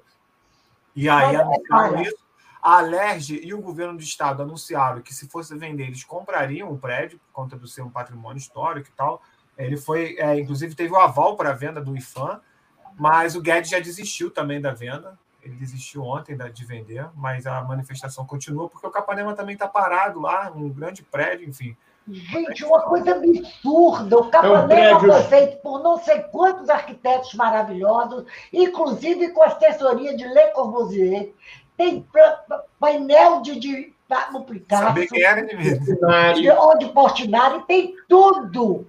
É a coisa mais absurda do mundo alguém passar pela cabeça um prédio fechado para as baratas e ratos tomarem conta, para as infiltrações de parede. É e, amanhã, e amanhã tem manifestação em frente ao Capanema em defesa do é, Capanema. Porque se eu tivesse aí, era uma das coisas que eu ia fazer, essa manifestação, porque isso é uma coisa absurdamente absurda.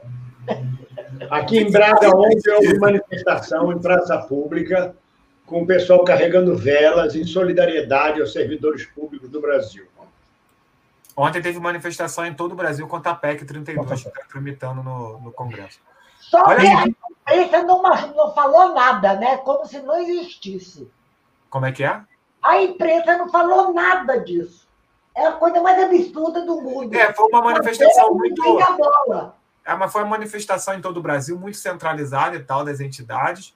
É, de fato, a imprensa não falou nada, mas também nada. Não, foi, não foi com o impacto que merecia também. A mobilização foi um pouco mais fraca também. Agora, imagine o que é que Braga, em Portugal, tem a ver com os funcionários públicos do Brasil. Tô rindo. Mudando um pouco de assunto, mas a imprensa brasileira que precisa ser vista e revista. Há muitos anos a grande imprensa deixou de ser investigativa no Brasil. A investigação jornalística está sendo feita pela mídia alternativa. A grande imprensa só faz noticiar o fato e noticia o que interessa a ela.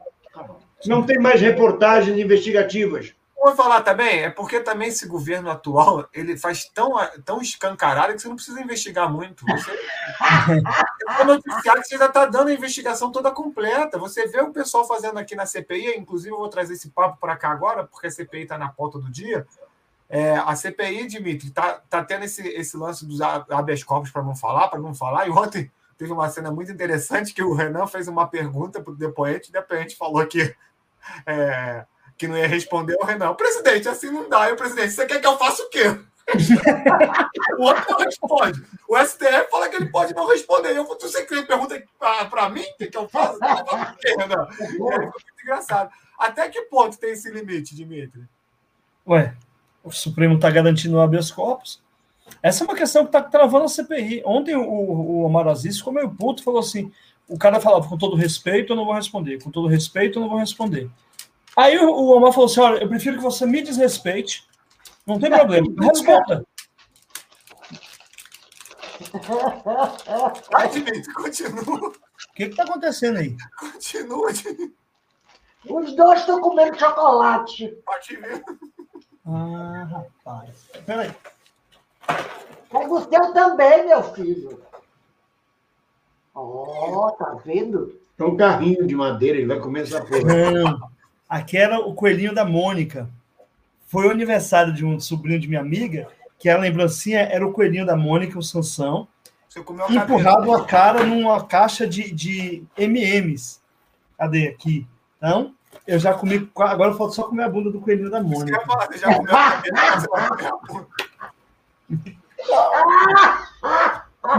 Parou a live para os três comerem. Eu acho que eu não vou comer. Olha, chega a lamber o beijo. Chega a lamber o beijo. Então, tem uma mensagem maravilhosa da Cecília Bonassi. Vê se você acha aí, Pedrinho. Pô, obrigado, Dimitri, me fudendo ao vivo. Tem uma mensagem maravilhosa, não sei quem que é, vê se tu acha aí, Pedrinho. Adriana, 10 minutos, mandou uma mensagem que é a seguinte: terreno da Marinha não significa que foi feito aterro. Todos os terrenos numa faixa de 33 metros a partir do mar e de alguns grandes rios também. Só que a Rua de Santana fica a mais de 33 metros Muito do mar. Foi feito aterro realmente a Cecília fala assim: ó, tive um colega, puxa saco até. Um dia ele estava tossindo, achou? Não, mas já passou, já eu, vi, eu li. É. Um dia ele estava tossindo e perguntei se ele queria que eu batesse nas costas dele. Ele disse, por favor. Ah, eu dei um, eu dei um que deu para limpar até o pulmão, o pulmão fora do corpo. O murro que ela deu. tá aqui, ó. Eu conheço outro caso, menino, que o rapaz queria, ah, me bate, me bate. Aí tomou-lhe um tapão, aí ele começou a chorar. Aí a pessoa falou, oh, eu machuquei, né? Eu tô lembrando do meu pai. Olha, bicho, ficou chorando lá, lembrando do pai. Quase tapa aqui Olha só, o Genebaldo falou aqui sobre, eh, sobre a Espanha. Ser de esquerda, vai Bem-vindo, ser de esquerda, radical ou não na Espanha, ainda dá cada briga braba. As eleições para a Prefeitura de Madrid e Barcelona. Confusão do, P, do PP versus Podemos versus PSOE. PSOE. Partido Socialista Espanhol. PSOE. É, mais pesada. Mas dá durante o processo eleitoral, não é diariamente como no Brasil. Isso. É isso Mas a gente quis também, também, no Brasil, é muito das redes sociais também, né? Heloísa Teixeira, como fazer para conter esse batalhão de Frankenstein? Qual batalhão de Frankenstein? Será que o nosso batalhão será o nosso? Não, não é nós, não. É essa infelicidade que está aí. Rodrigo Pacheco, Braga Neto, Augusto Heleno. ah, Mas o Pacheco já acho que já pulou do barco de lá, vocês não acham, não? Tá Não. pulando. Devagarinho tá Tá pulando. pulando, exatamente. Tá pensando em pular. Mas, cara, Não, não, hein? esse, esse jeito mineirês, sabe, do Rodrigo Pacheco, imitando o Tancredo, dá muita raiva, viu?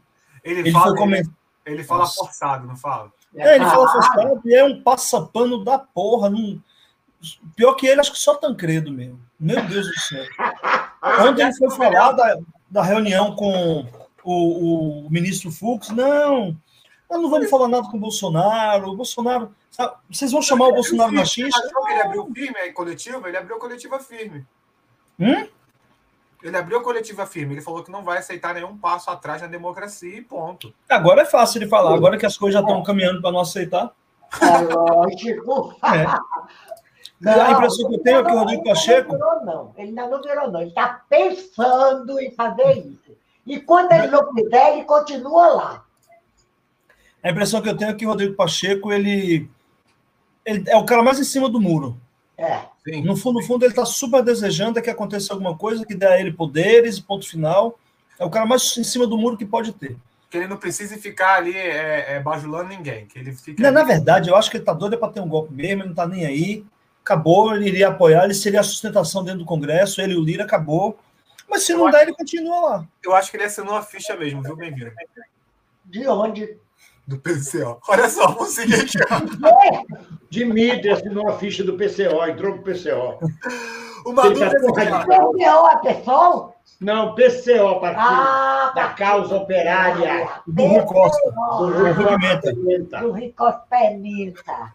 O Gilberto Cruvinel está trazendo uma dúvida pertinente aqui, uma, singela- uma dúvida singela. Se a prótese do sertanejo foi paga com dinheiro público, o presidente tem que inaugurar rompendo o lacre, não acham?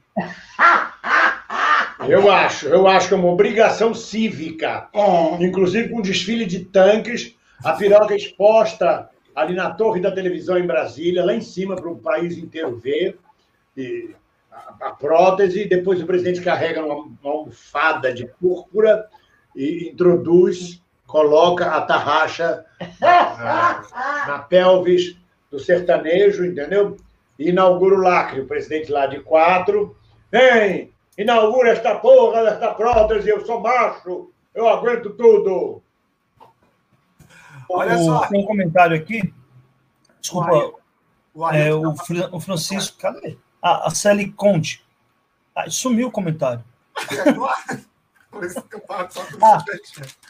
Matheus Rocha, a foto dele, do, do Rodrigo Pacheco, com o Fux segurando a Constituição, foi tosca. Deve ter sido mesmo. Vou achar. Procurando aqui essa imagem também. Ailton Naturista, boa tarde, companheiros. Fez certo o Fernando Henrique, tratou as Forças Armadas a pão e água. Um bando de golpistas fascistas. Doia, sua linda, de Duque de Caxias, no Rio de Janeiro. Tá, é um né? bom comentário. Mas também, se Lula não, trouxe, não tratasse como tratou, capaz de não ter chegado ao final o mandato. Olha que legal o superchat da Giovana Seixas. Benção, bem-vindo e doinha linda. Amo vocês todos. Diminuem a minha solidão. Obrigado, querida. Beijos. Kiu! Ah, adoraria, adoraria ir como uma camiseta do Sassarico nas passeatas e por aí.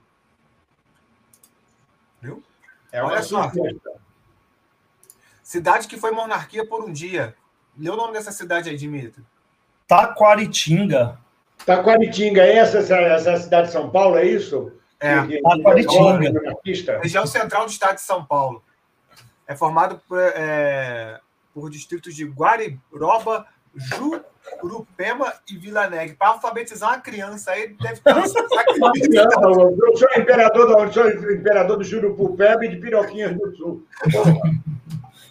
Eu acho que essa cidade ela foi monarquia porque foi um dia que Dom Pedro foi dormir lá, uma coisa assim. Ah, é? Tava de passagem, dormiu lá, e aí o povo achou que virou monarquia. A sede da. Foi o golpe de 1903. A galera não sabe do golpe, porque ninguém comentou. Aliás, sobre isso eu queria só comentar uma coisa. O levante de Canudos, por exemplo, foi um levante de inspiração monarquista. O conselheiro de desejava a volta da monarquia. Então, ali no começo do século XX, ainda no principiar da República, havia muito movimento pró-monarquia. Claro, porque foi um golpe militar contra a monarquia. O povo não foi ouvido. As vivandeiras da monarquia, Joaquim Nabuco e outros, correram nos quartéis e pediram aos militares: dê um golpe, tira o rei, queremos a república, achando que eram progressistas, e eram golpistas. Hoje são heróis nacionais, são golpistas da mesma forma de Aécio Neves, de, de vários outros golpistas, até de Eduardo Cunha. E... Aliás, o PSDB está bem, viu? Dória e Aécio Neves comandando a partida. Aliás, ó, Aécio Neves, hein, gente? Não se fala em outra coisa. Só é. se fala em outra coisa sem ser Aécio Neves. Sumiu, né, cara? O último que quis contar votos foi parar no ostracismo. Eu acho que ele está jogando biriba com a Regina Duarte. É, eu acho que a gente está fazendo a leitura errada. Aécio está costurando pró-Bolsonaro dentro da Câmara como ninguém. Você acha? Ah, acho. Eu acho que o Dimitri realmente entrou para o PCO. Olha só, o Robson da Silva está falando que o Mineirinho do Senado dá sono, falando sobre o presidente é, do Senado. É o Robson. Dá sono mesmo. O Chacal está completamente alcoolizado. Gente, acho que teve que tomar sono. Chacal está comentando essa. Acho que eu tenho que. Me ajuda. Ó, a Giovana tá falando, Pedrinho pensa na ideia de uma loja virtual. Que eu já cuido de pouca coisa, né? Ô, Pedrinho, e aquela caixa postal que você criou pra gente receber presente? A gente continua pagando sem chegar nada, né? Não chega nada, né? Então tá aqui, tá aqui chegaram, algum, chegaram alguma, não, alguém mandou, não lembro agora. Não, chegaram alguma. Mandou o livro pra você, mas acho que foi pra tua casa. Não, foi pra caixa postal. Foi? Ah, mas não era pra todo mundo? E aí a gente ficou sem receber, bem-vindo, é isso? Não, foi um livro para Maria Luísa, esqueci o nome ah. da moça que mandou agora. Foi um livro bem legal da bailarina. A Maria Luísa se amarra naquele livro, já umas três vezes. As crianças aqui em casa têm essas coisas, das gostam das ô, coisas. Ô, Dimitri, você está querendo criar cisânia no nosso grupo? Realmente você CPI. Eu queria criar uma CPI para investigar a caixa postal e só chamar Pedrinho e Pedrinho falar. É, é, com todo respeito, eu vou me manter em silêncio. Com todo respeito, eu vou me manter em silêncio. O João Maca tá mandando aqui, ó. O que, que o Zacarias falaria sobre o Bolso? Eu não sei imitar o Zacarias falando, né? Eu só sei fazer aquela risadinha, mas a Maria Nascimento falava: Que que é isso? a Maria Nascimento, eu fico imaginando ela lendo o noticiário, ou vendo a Globo News lá. Que que é isso, gente? Outra vez, que que é isso? Olha só. Tem mais aqui. Ô, gente, quando eu lembro que Marina Silva teve menos votos que, que o Cabo da Ciolo, dá uma tristeza. Ah, deve ter olhado e ter falado: Que que é isso? Bem-vindo, amigo gay ficou com galo. Depois de. Do, peraí, deixa do sexo. Depois do sexo, o cara quebrou ele na porrada. Chamou de viadinho sujo vagabundo. Agora, agora pode, come depois. Agora pode, come depois bate. Pode. É isso, esse é o resultado de ficar com gado, né? Eu acho que acontece muito. Você não acha, Dimitri? Acho, acho que acontece. Mas isso não é privilégio ah. só de, de bolsonarista, não. Mas ah, na sua grande maioria é bolsonarista que faz isso. No final, tu vai olhar, tá na camisa do Brasil. Ah, sim. Tratamento precoce, é sempre assim. Não falha sim. nunca. Não falha nunca. É sempre assim.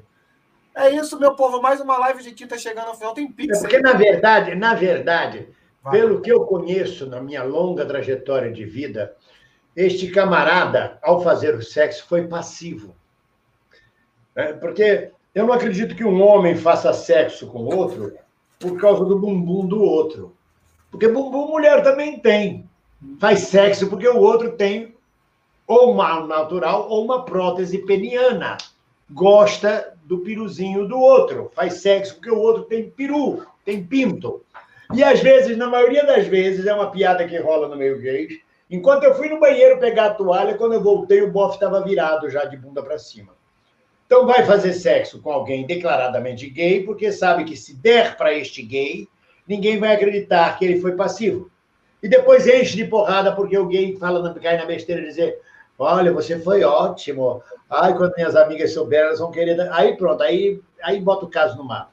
É uma coisa de, de, de escândalo. Precisa silenciar o gay. Na maioria das vezes, isso termina em homicídio, com enforcamento.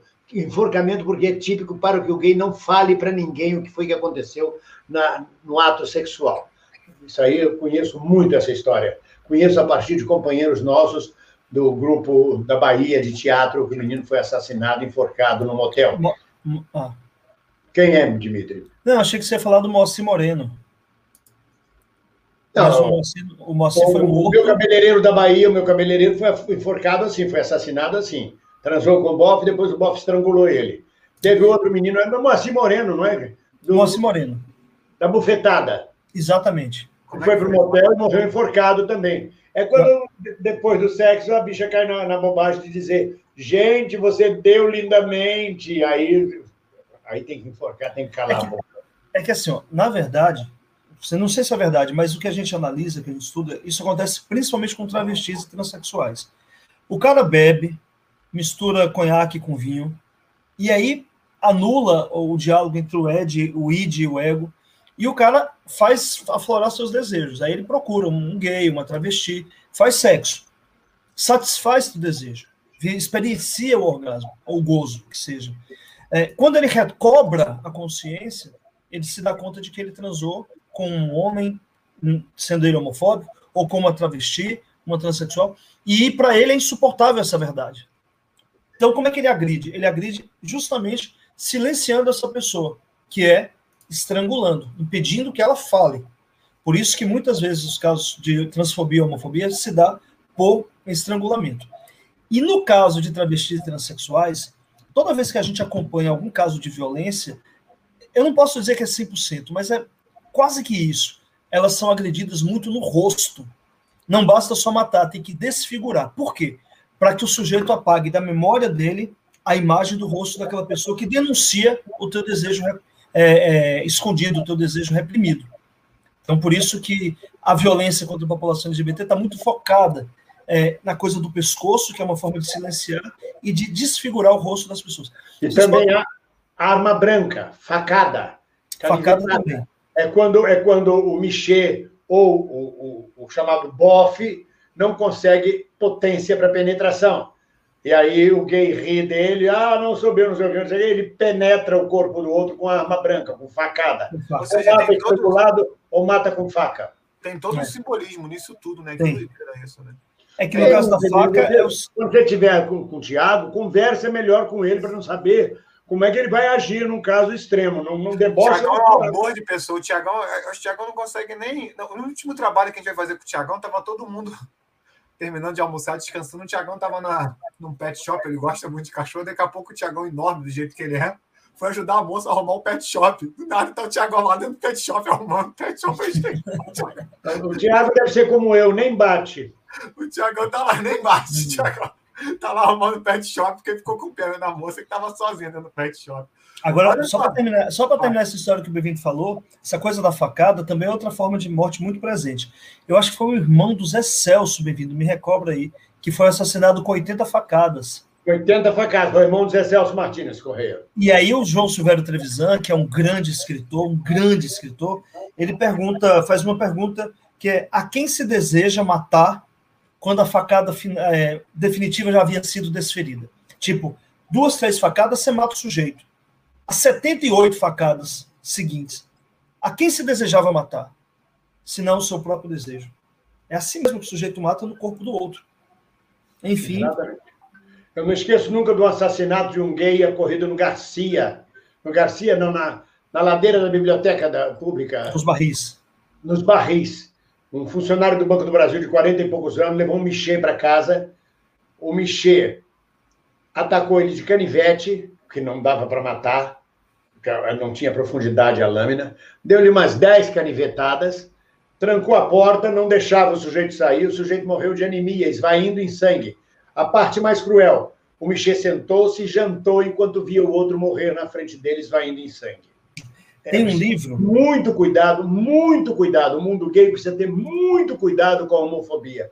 Muito cuidado com quem vai transar e o que fala na transa e como age na transa e coisas assim. Eu tinha um coleguinha de teatro, que é, fez teatro comigo há pouco tempo, ele usava aquele Tinder. Ele não queria nem saber o nome do sujeito. Ele marcava, levava o sujeito para casa e, e, nem sabia o nome do sujeito. Depois acabava, mandava o sujeito embora. Ele dizia, menino, você vai ser assassinado. Menino, toma cuidado. Ele é um suicida em potencial. Tem um livro que se chama Dias de Ira, do Roldão Arruda. Eu estava procurando aqui, eu não achei facilmente para mostrar para vocês, mas é um livro que conta a história de um, de um Michê, que veio do interior de São Paulo para a capital, e ele é tratado como serial killer, porque ele foi, como, não, lembro, não sei se você lembra dessa história, Bivindo, era um cara que atuava no Trianon, é, eu não lembro o nome dele agora, o livro é fantástico, e o autor, o jornalista que escreveu o livro, que é um cara muito bacana, o Roldão, ele faz um estudo das histórias desse cara, das mortes, e como ele foi é, sendo preso, encontrado. O livro chama Dias de Ira. É fantástico. Esse livro do Trevisan, que ele diz que o menino morreu, o Martinez morreu com 78 facadas, a quem o assassino queria matar? Matar o desejo dele próprio. Bom, o livro do Trevisan, um dos livros do Trevisan, o mais famoso, chama Devassos no Paraíso. Esse livro já está. É, 2018, a última edição. É uma é uma Bíblia, não sei se é uma Bíblia, mas é um, um, livro extraordinário sobre a história da homossexualidade no Brasil, extraordinário. E o, o, o, tem outros vários livros. Tem um livro que ele chama Pai, Pai. Ele pega a frase de Cristo na cruz quando ele fala Pai, Pai, por que me abandonastes? E aí o livro chama Pai, Pai, a relação dele com o pai, que era homofóbico. O livro é tão maravilhoso quanto às vezes é um soco no estômago. É um negócio impressionante. E olha só, maravilhoso também foi hoje mais cedo a CPI. Eu queria trazer esse vídeo para encerrar aqui a nossa live de hoje. A CPI hoje mais cedo voltou um requerimento do deputado Eduardo Eduardo Eduardo Girão, Eduardo Girão, não sei se Senador é Girão, Eduardo Girão. Eduardo Girão. E aí, na hora da votação, o senador Omar Aziz falou que os que forem contra, ou deixa eu tirar a barrinha do Pix aqui rapidinho, os que forem contra a, o requerimento que se manifestasse levantando a mão. E olha o que aconteceu coloco em votação os requerimentos, aqueles que aprovam o destaque do senador Girão, permaneça como estão. Aqueles que não aprovam, levante o braço. Levanta o braço aí, ô Vulga. Levante o braço. O Girão está aqui no meio. Aqueles que não aprovam, levante o braço. Levanta o Vulga. Olha o assessor dando um tapão, né? Levanta o braço. braço. Ele votou contra o próprio requerimento. E o Fernando Bezerra faz assim. Levante o braço. Levanta o braço aí, Paulo. Levante o braço. Você, o assessor desesperado é muito Levanta bom. Você só abaixa, abaixa. Ele olha para o Fernando Bezerra sem entender o que está acontecendo.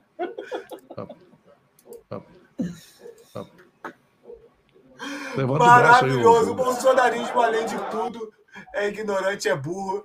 O senador bolsonarista é um dos maiores defensores de Bolsonaro na CPI votou contra o próprio requerimento. É isso, assim a gente termina. Pedrinho, antes da gente terminar, tem um comentário, dois comentários. O Marcos Vives, que está sempre com a gente, fala: resumindo, a masculinidade do brasileiro é doentia, ele afeta até mulheres que apoiam o misógino.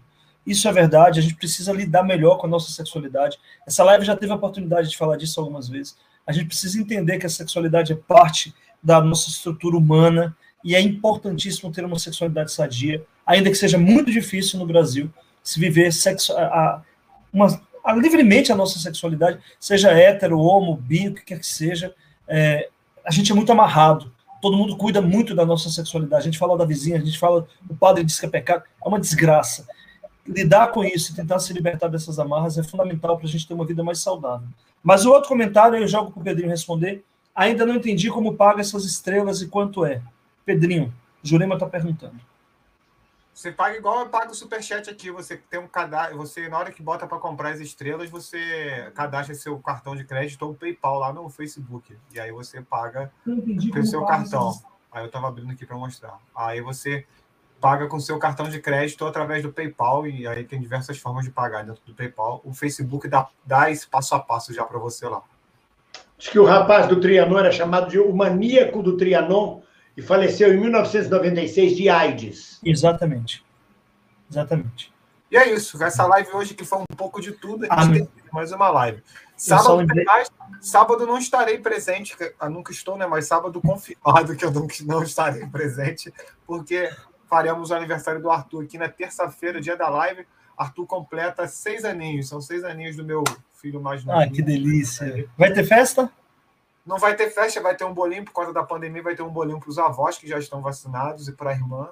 E a gente vai só se reunir aqui para comemorar no sábado. Seis anos, já, já trocou os dentes, ele já trocou os dentes de tá leite. começando a cair, de vez em quando eu arranco os dentes lá da boca dele lá sem nem perceber. É assim que acabar de cair, ele entra em latência da sexualidade dele, desliga do mundo sexual, só vai recuperar isso de novo aos 11 anos na puberdade, vai viver outro universo, outro mundo. Como é bonito, como é bonito o ser humano, É como é é bonita a muito nossa vida. É impressionante. Cada, parece que cada ano que passa são mais uns 100 fios de cabelo que estão caindo, mas, mas um monte de dente que apareceu, porque eu fico, vivo sorrindo com esses meus filhos. Eu sou muito Ah, feliz. Você acha que o, que o Arthur vai ter uns 800 dentes que nem você quando nascer? Cada, cada um que cai nasce mais quatro? Eu acho que é isso. Acho que ele vai ter nessa faixa aí também. Pedrinho, deixa eu te contar uma coisa em bioenergética. A gente sacaneia você com os dentes. Mas eu aprendi na psicanálise bioenergética que a gente, na sociedade moderna, precisa ter dente, muito dente, dente forte, para arrancar o seu pedaço diário de sobrevivência nessa guerra que é. Está explicado. Você tem dois filhos, é casado, é provedor, tem família. Você tem muito boa dentição para disputar o espaço necessário, agressivo, de sobrevivência na sociedade moderna. É isso. Com essas falas E é por isso que velho perde dente, porque chega uma hora que não tem mais o que lutar, não tem mais o que pegar pedaço nenhum. Não sobra nada, morre de fome. É isso. Bem-vindo, Siqueira e Dimitri Salles. Muito obrigado por mais uma live. As suas considerações. Pedrinho, eu queria, antes das considerações, só fazer um registro. Eu acho muito, muito, muito, muito bonito a forma como você cuida dos teus filhos, Pedrinho. É admirável, eu fico muito emocionado. Muito mesmo. E aí, cada vez aflora mais o meu desejo de ser pai. Assim. É isso, queria registrar. Eu pensei que você ia falar que minha bunda é bem bonita também. Então, eu queria, bem-vindo falou de bunda, eu preferia não comentar, mas já que você tocou no assunto, eu queria falar uma coisa. Quando eu era adolescente, que os meus colegas viam uma menina passando e ficava olhando para a bunda, fazia não sei o que da bunda da menina, falava que absurdo, isso é machismo, não faça isso, não sei o que. Todo politicamente correto. Aí quando eu cresci, tudo assim, menino, eu vejo uma bunda de homem, quer dizer, eu vi, agora é só do Heitor. Pois eu era o contrário. Eu andava na rua, passava na porta do botequim com aqueles machos bem sujos, filhos da puta. Cada mulher que passava, eles faziam. Gostosa. E era cada brucutu, era cada mulher horrorosa. A mulher podia ter eh, magra, feia, gorda, espinhada, espinhela caída. E eu dizia assim: eu não devo ser macho, porque eu não sinto tesão nenhum no que esses caras estão fazendo. É uma prática machista de abordagem de assédio permanente em cima das mulheres, sejam elas quais forem. Tesão. Se a mulher parar e voltar e dizer, vamos trepar, eles morrem de vergonha. Sai daqui, sua puta, vagabunda. Eu acho que eu, eu fico, de vez em quando eu falo isso com a Camila, a gente tá passando assim e tal, aí passou uma moto, um carro buzinando, eu fico falando assim, o que, que esse cara deve pensar, cara? Eu vou buzinar, a mulher vai pular aqui dentro do carro aqui. É, é, vambora e tal, não sei o. É, Eu não consigo compreender isso também, nunca compreendi, não consigo compreender, é muito bizarro isso para mim também. é. Fico pensando o que, esses caras têm na cabeça, né? Tem um vídeo do Porta dos Fundos que é muito legal, que ele tá passando na a, a atriz tá construção. na, construção, aí os caras começam, aê, gostosa, sei que se eu te pego e tal, que não sei o que ela vira, então vem, pega. Não, não, moça, sei que é isso, né? Porque para trabalhar aqui tem que fazer isso. Não, não é isso, não, gente tá zoando. É, é- não, mas não, velho, tu não falou que ia me pegar, me regaçar, regaça aí e tal. Não, moça, é porque o pessoal pede para fazer isso aqui quando no currículo tem que colocar que sabe fazer isso. isso. Só depois que eu fiquei velho é que eu fui entender que eu era macho, sim, que eu era viril, que eu era homem, que era é, sexualizado. E que aquilo era uma farsa por parte daqueles machões impotentes que ficam nas portas do botequim fazendo para quem passa. É uma vergonha. E é como se fosse um código, né? Para eles se reconhecerem. É. É. Cada um mija num poste para defender, de, eh, estabelecer seu território. O Ricardo Rosen está falando, em Salvador a mulher pode, chamar, pode ser loura, como for, vai ser chamada de que morena. É isso, terminando mais uma live de quinta-feira. Dimitri Salles, bem-vindo, Siqueira, Dona Siqueira também aqui conosco. Você que acompanhou, deixa seu like, compartilha essa live, mande seu superchat, torne-se membro, acompanhe o canal, vídeos novos todo dia, live terça, quinta e sábado. Estamos aqui sempre com você e agora também no Spotify. Tem episódio novo daqui a pouquinho já sendo lançado aí na sua plataforma. Spotify, Deezer, na sua plataforma de áudio. Amazon Music, Apple Podcast, Google Podcast, tudo que tem direito, nós estaremos lá com um episódio inédito que não estará por aqui ainda no YouTube, mas estará em breve já. Assim, no final da live, o Hilton Marques mandou um superchat. Exatamente, comigo.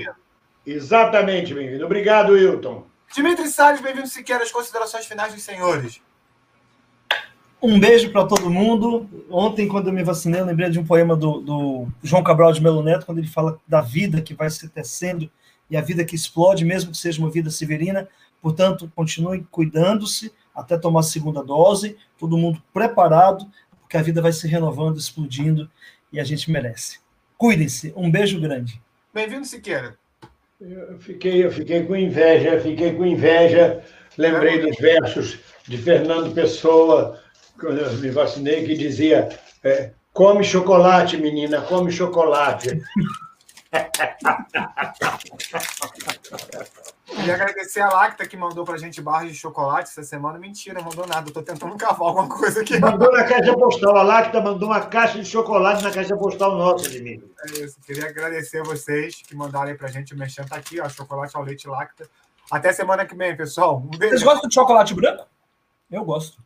Eu gosto também. Tchau, pessoal. Até semana que vem. Beijo. Beijo.